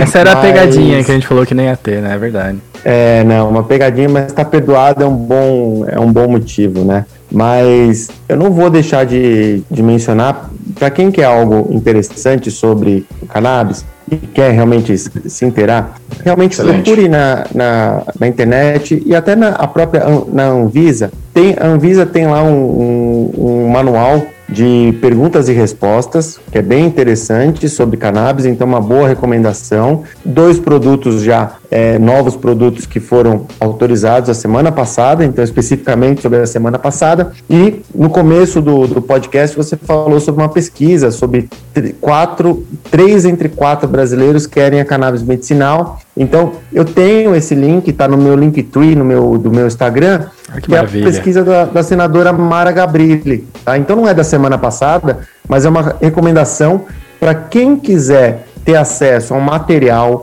bem consolidado, bem feito, feito por uma senadora da República, tá? Tá lá. Eu, eu, eu coloquei o link direto no meu Linktree, vai ter lá pesquisa da senadora Mara Gabrilli. Já baixa o PDF, é um e-book pequeno, super interessante, que tem muita coisa sobre cannabis medicinal, tem dados dos, outros países, potencial econômico, de crescimento, é, as aplicações, as doenças, e tem um negócio muito interessante que, que a Mara tratou, que é perguntas e respostas, né? Se é mito ou se é verdade. Então é bem interessante, não é da semana passada, mas reflete direto uma informação que você trouxe na, aqui no podcast sobre três entre quatro brasileiros aprovam a cannabis medicinal. Então vamos lá, é, é as considerações finais são complemento dessa, dessa informação. Ah, é, quem tem dúvidas sobre, sobre cannabis medicinal, sobre cannabis, sobre o mercado da cannabis, procure informações, procure filtrar informações na internet. Tem muita sujeira, tá? Tem muita, muita. informação desencontrada. Tem muita notícia que, que só tem o, o, o, título, não tem conteúdo nenhum, é uma repetição do nada. Então, isso é importante a pessoa começar a, a filtrar. Se for impulsionar o tratamento, procurar médicos. Tem a doutora Carolina, existem outros médicos também que estão especializados em, em, em cannabis. Isso é muito importante. Eu já tive relatos no, no, escritório de pessoas que foram largadas pelo médico, iniciaram o tratamento, mas não tiveram um manejo correto com relação à substituição dos outros fármacos. Então, cannabis é um tratamento médico, é um tratamento terapêutico. A pessoa precisa de acompanhamento. Então, procure informações. E o médico, por outro lado, também que quer prescrever, procure a, a um, um, direcionamento legal, procurem um aconselhamento com outros médicos. Tem cursos que são, são dados aqui no Brasil, cursos no exterior. Se posicionem no mercado como efetivamente prescritores de cannabis e que podem dar é, sustentação ao tratamento do paciente. Então, é um mercado bom? É. Se for mal explorado agora, no começo, pode trazer consequências sérias. Então, médico e pacientes, vamos lá, vamos procurar informação é, consistente, em, em, informação com é, fundamento, que a gente consegue se informar um ecossistema, né? A Carolina gosta de falar sempre isso, um ecossistema que se sustente, tá bom? Quem tiver dúvida também, quiser um bate-papo aí pela internet, a gente sempre tenta fazer. É, o meu, meu Instagram, eu mantenho sempre meu nome, que fica fácil de, de procurar, Leonardo Sobral Navarro, tem o canal no YouTube também, só o site do escritório que é Sobral Navarro, é, advogados. E fico à, à disposição para quem quiser, algum ouvinte aí, algum seguidor de vocês, se tiver alguma dúvida, manda para gente que eu me comprometo aí a responder sim. Maravilha. Maravilha. Muito obrigado, doutor Leonardo, doutora Carolina. Não pule a indicação. eu acho que você está enrolando para ganhar tempo, Ângela. Uhum. Então, algo que aconteceu recentemente, diria semana passada, foi uma aula que eu fiz para a equipe de um curso que hoje tem, acho que tem 15 ou 20 mil pessoas. É um número muito bizarro, que é um curso da Unifesp, liderado pelo infelizmente falecido Padre Ticão, grande amigo que deixou muita saudade, mas ele hoje mesmo não, não em vida é o maior professor de cannabis do Brasil, com essa quantidade bizarra de alunos. Então essa minha aula foi de antes e depois da cannabis. Eu vou compartilhar aqui com, com o Ângelo e Miguel o link tá? É, nesse link, se vocês forem no canal, que é a Muvrecan, tem dezenas e dezenas de vídeos para sempre. Se vocês quiserem ficar ali, vão ter toda hora um vídeo novo, porque não acaba nunca o conhecimento. E cada nova edição do curso eles trazem informações novas. Eu, é, com relação a esse material que o Dr. Leonardo mencionou, eu tive o prazer de ser um dos, uma das consultoras, um dos consultores técnicos, né? eu e o Dr. Renato Fileve da Unifesp. É, muita referência boa nesse, nesse material. A equipe da senadora é extremamente profissionais e muito capacitados e dedicados. Então é, foi um prazer é, tá lá. Tem alguns artigos que estão no meu Linktree também, esse do Alzheimer, mencionei, fiz um artigo sobre dor também, tem algumas questões lá, passei já meu Instagram, mas passo de novo, DRA Carolina Nossetti, e tem um canal também no YouTube. É, mas deixo com o Miguel é, e Ângelo o link porque da prescrição tem dezenas e centenas de médicos aí falando. Mas o que fazer antes e o que fazer depois, eu acho que é algo válido até para a gente não enxugar gelo nessa, nessa jornada. É, com relação a considerações finais, Primeiro, agradecer aqui a, a, diligência de vocês, o alto nível do papo. Né? Claro que tem um colega como o Dr. Leonardo Navarro facilita aqui as nossas discussões, né? muita seriedade. E o fato dele trabalhar com compliance, acho que traz uma base muito interessante. A gente fez curso, a gente organizou um curso no, alguns meses atrás, o primeiro curso de advocacia canábica do Brasil. Ai, Ângela, você poderia ter, tá, ter né? participado. E e, a intenção é, é realmente a educação. Se, sem educação a gente não sai do lugar. Não é só a educação do médico e do advogado, é a educação do ecossistema. Porque para ele ser sustentável, ele tem que ser todo, não pode ser só uma partezinha, ah, só o médico, só isso. Então tem que ser todo mundo. É, considerações finais também, apoio ao PL 399. Você não precisa doer para apoiar porque você nunca sabe se amanhã vai ser você ou sua família. Então é bom que esteja liberado, para caso que seja, é para caso seja, você tem uma proteção. Então, claro que depende de um pouco da empatia, porque talvez hoje você não esteja com dor e nem ninguém da sua família. Mas saiba que alguém está sofrendo e você entrar em contato com os deputados que você conhece, dar um apoio na causa, pode te pode ajudar lá na frente. Uma outra questão de considerações finais: não precisa ser médico para salvar vidas. Isso quer dizer que é uma obrigação moral nossa, como ser humano, agora que a gente sabe dessa informação, falar com as pessoas. Entrou no Uber, fala, entrou na padaria, fala, entrou no sei que, fala, encontrou o tio no domingo. Ah, minha tia, prima, avó do vizinho tá com dor. Ah, você tá sabendo que a cannabis medicinal é uma opção terapêutica? Ah, mas viciando, olha, a Organização Mundial de Saúde já tem o seu já temos munição. Né? As munições. Então é compartilhar isso, porque às vezes uma informação que você fala, que você não precisa ser médico, vai levar essa pessoa a buscar mais, vai levar essa pessoa a falar com o médico. Então existe esse potencial de salvar vidas mesmo sem ser médico. Eu acho que precisa ser considerado. Essas são minhas considerações finais. Por favor, espalhem essa informação, porque isso pode literalmente salvar uma, uma vida. E agradeço aí a presença de vocês, foi um prazer estar aqui e agradeço aí a, a, a diligência mais uma vez na, nessa nossa causa. Obrigado. É, nós que agradecemos, um prazer enorme estar com vocês hoje, poder ter essa conversa fora do nosso ramo de, de, de atuação. Fora, mas assim, nem tanto, como, né? Fora, mas é, nem fora, tanto. mas nem tanto. Verdade, CBD verdade. tem no vape, a galera pergunta, não sei o que, então não é nem um pouco fora, né? Mas, Tito, a gente Mais mal fora. falou sobre, sobre vaporização e coisa do tipo aqui. Acho que a, a informação é, é, muito maior do que aquilo que a gente poderia imaginar. Eu, novamente, queria agradecer a vocês pelo papo relevante, super informativo, divertidíssimo. Uma delícia conversar com vocês. E já estamos aí fechando três horas de papo, então não tem como eu deixar de agradecer vocês disponibilizarem três horas da noite de vocês de segunda para conversar Muito obrigado com a mesmo. gente. Muito obrigado de verdade. A minha recomendação da semana vai para uma coisa que eu normalmente não faço, mas como eu não tive assim nada de tão relevante acontecendo nessa semana em questões culturais, e aliás eu tenho que comentar que as recomendações deles foram bem conservadoras, né? No mínimo assim, né? Se ativeram ali o assunto, não falaram Mas de é, de bibliografia, né? Pra gente pesquisar mais. É, pra deixar não, fome de maravilhoso, conhecimento. maravilhoso, mas podia ter dado uma dentro e uma fora, mas a gente não combinou antes, então tudo bem, não deu tempo. A minha recomendação da semana vai para os líquidos da Rústico, que eu tive o prazer de experimentar essa semana e vai sair batch novo aí. Então a minha recomendação vai para vape essa semana. Experimentei líquidos da Rústico. Procurem Rústico Líquidos no Instagram. Mais uma vez, obrigado a todos do painel. Acho que, senhores e senhora, temos um episódio. Temos um episódio. Muito obrigado, muito obrigado mesmo. E o Vaporacast fica aqui, semana que vem tem mais. Falou!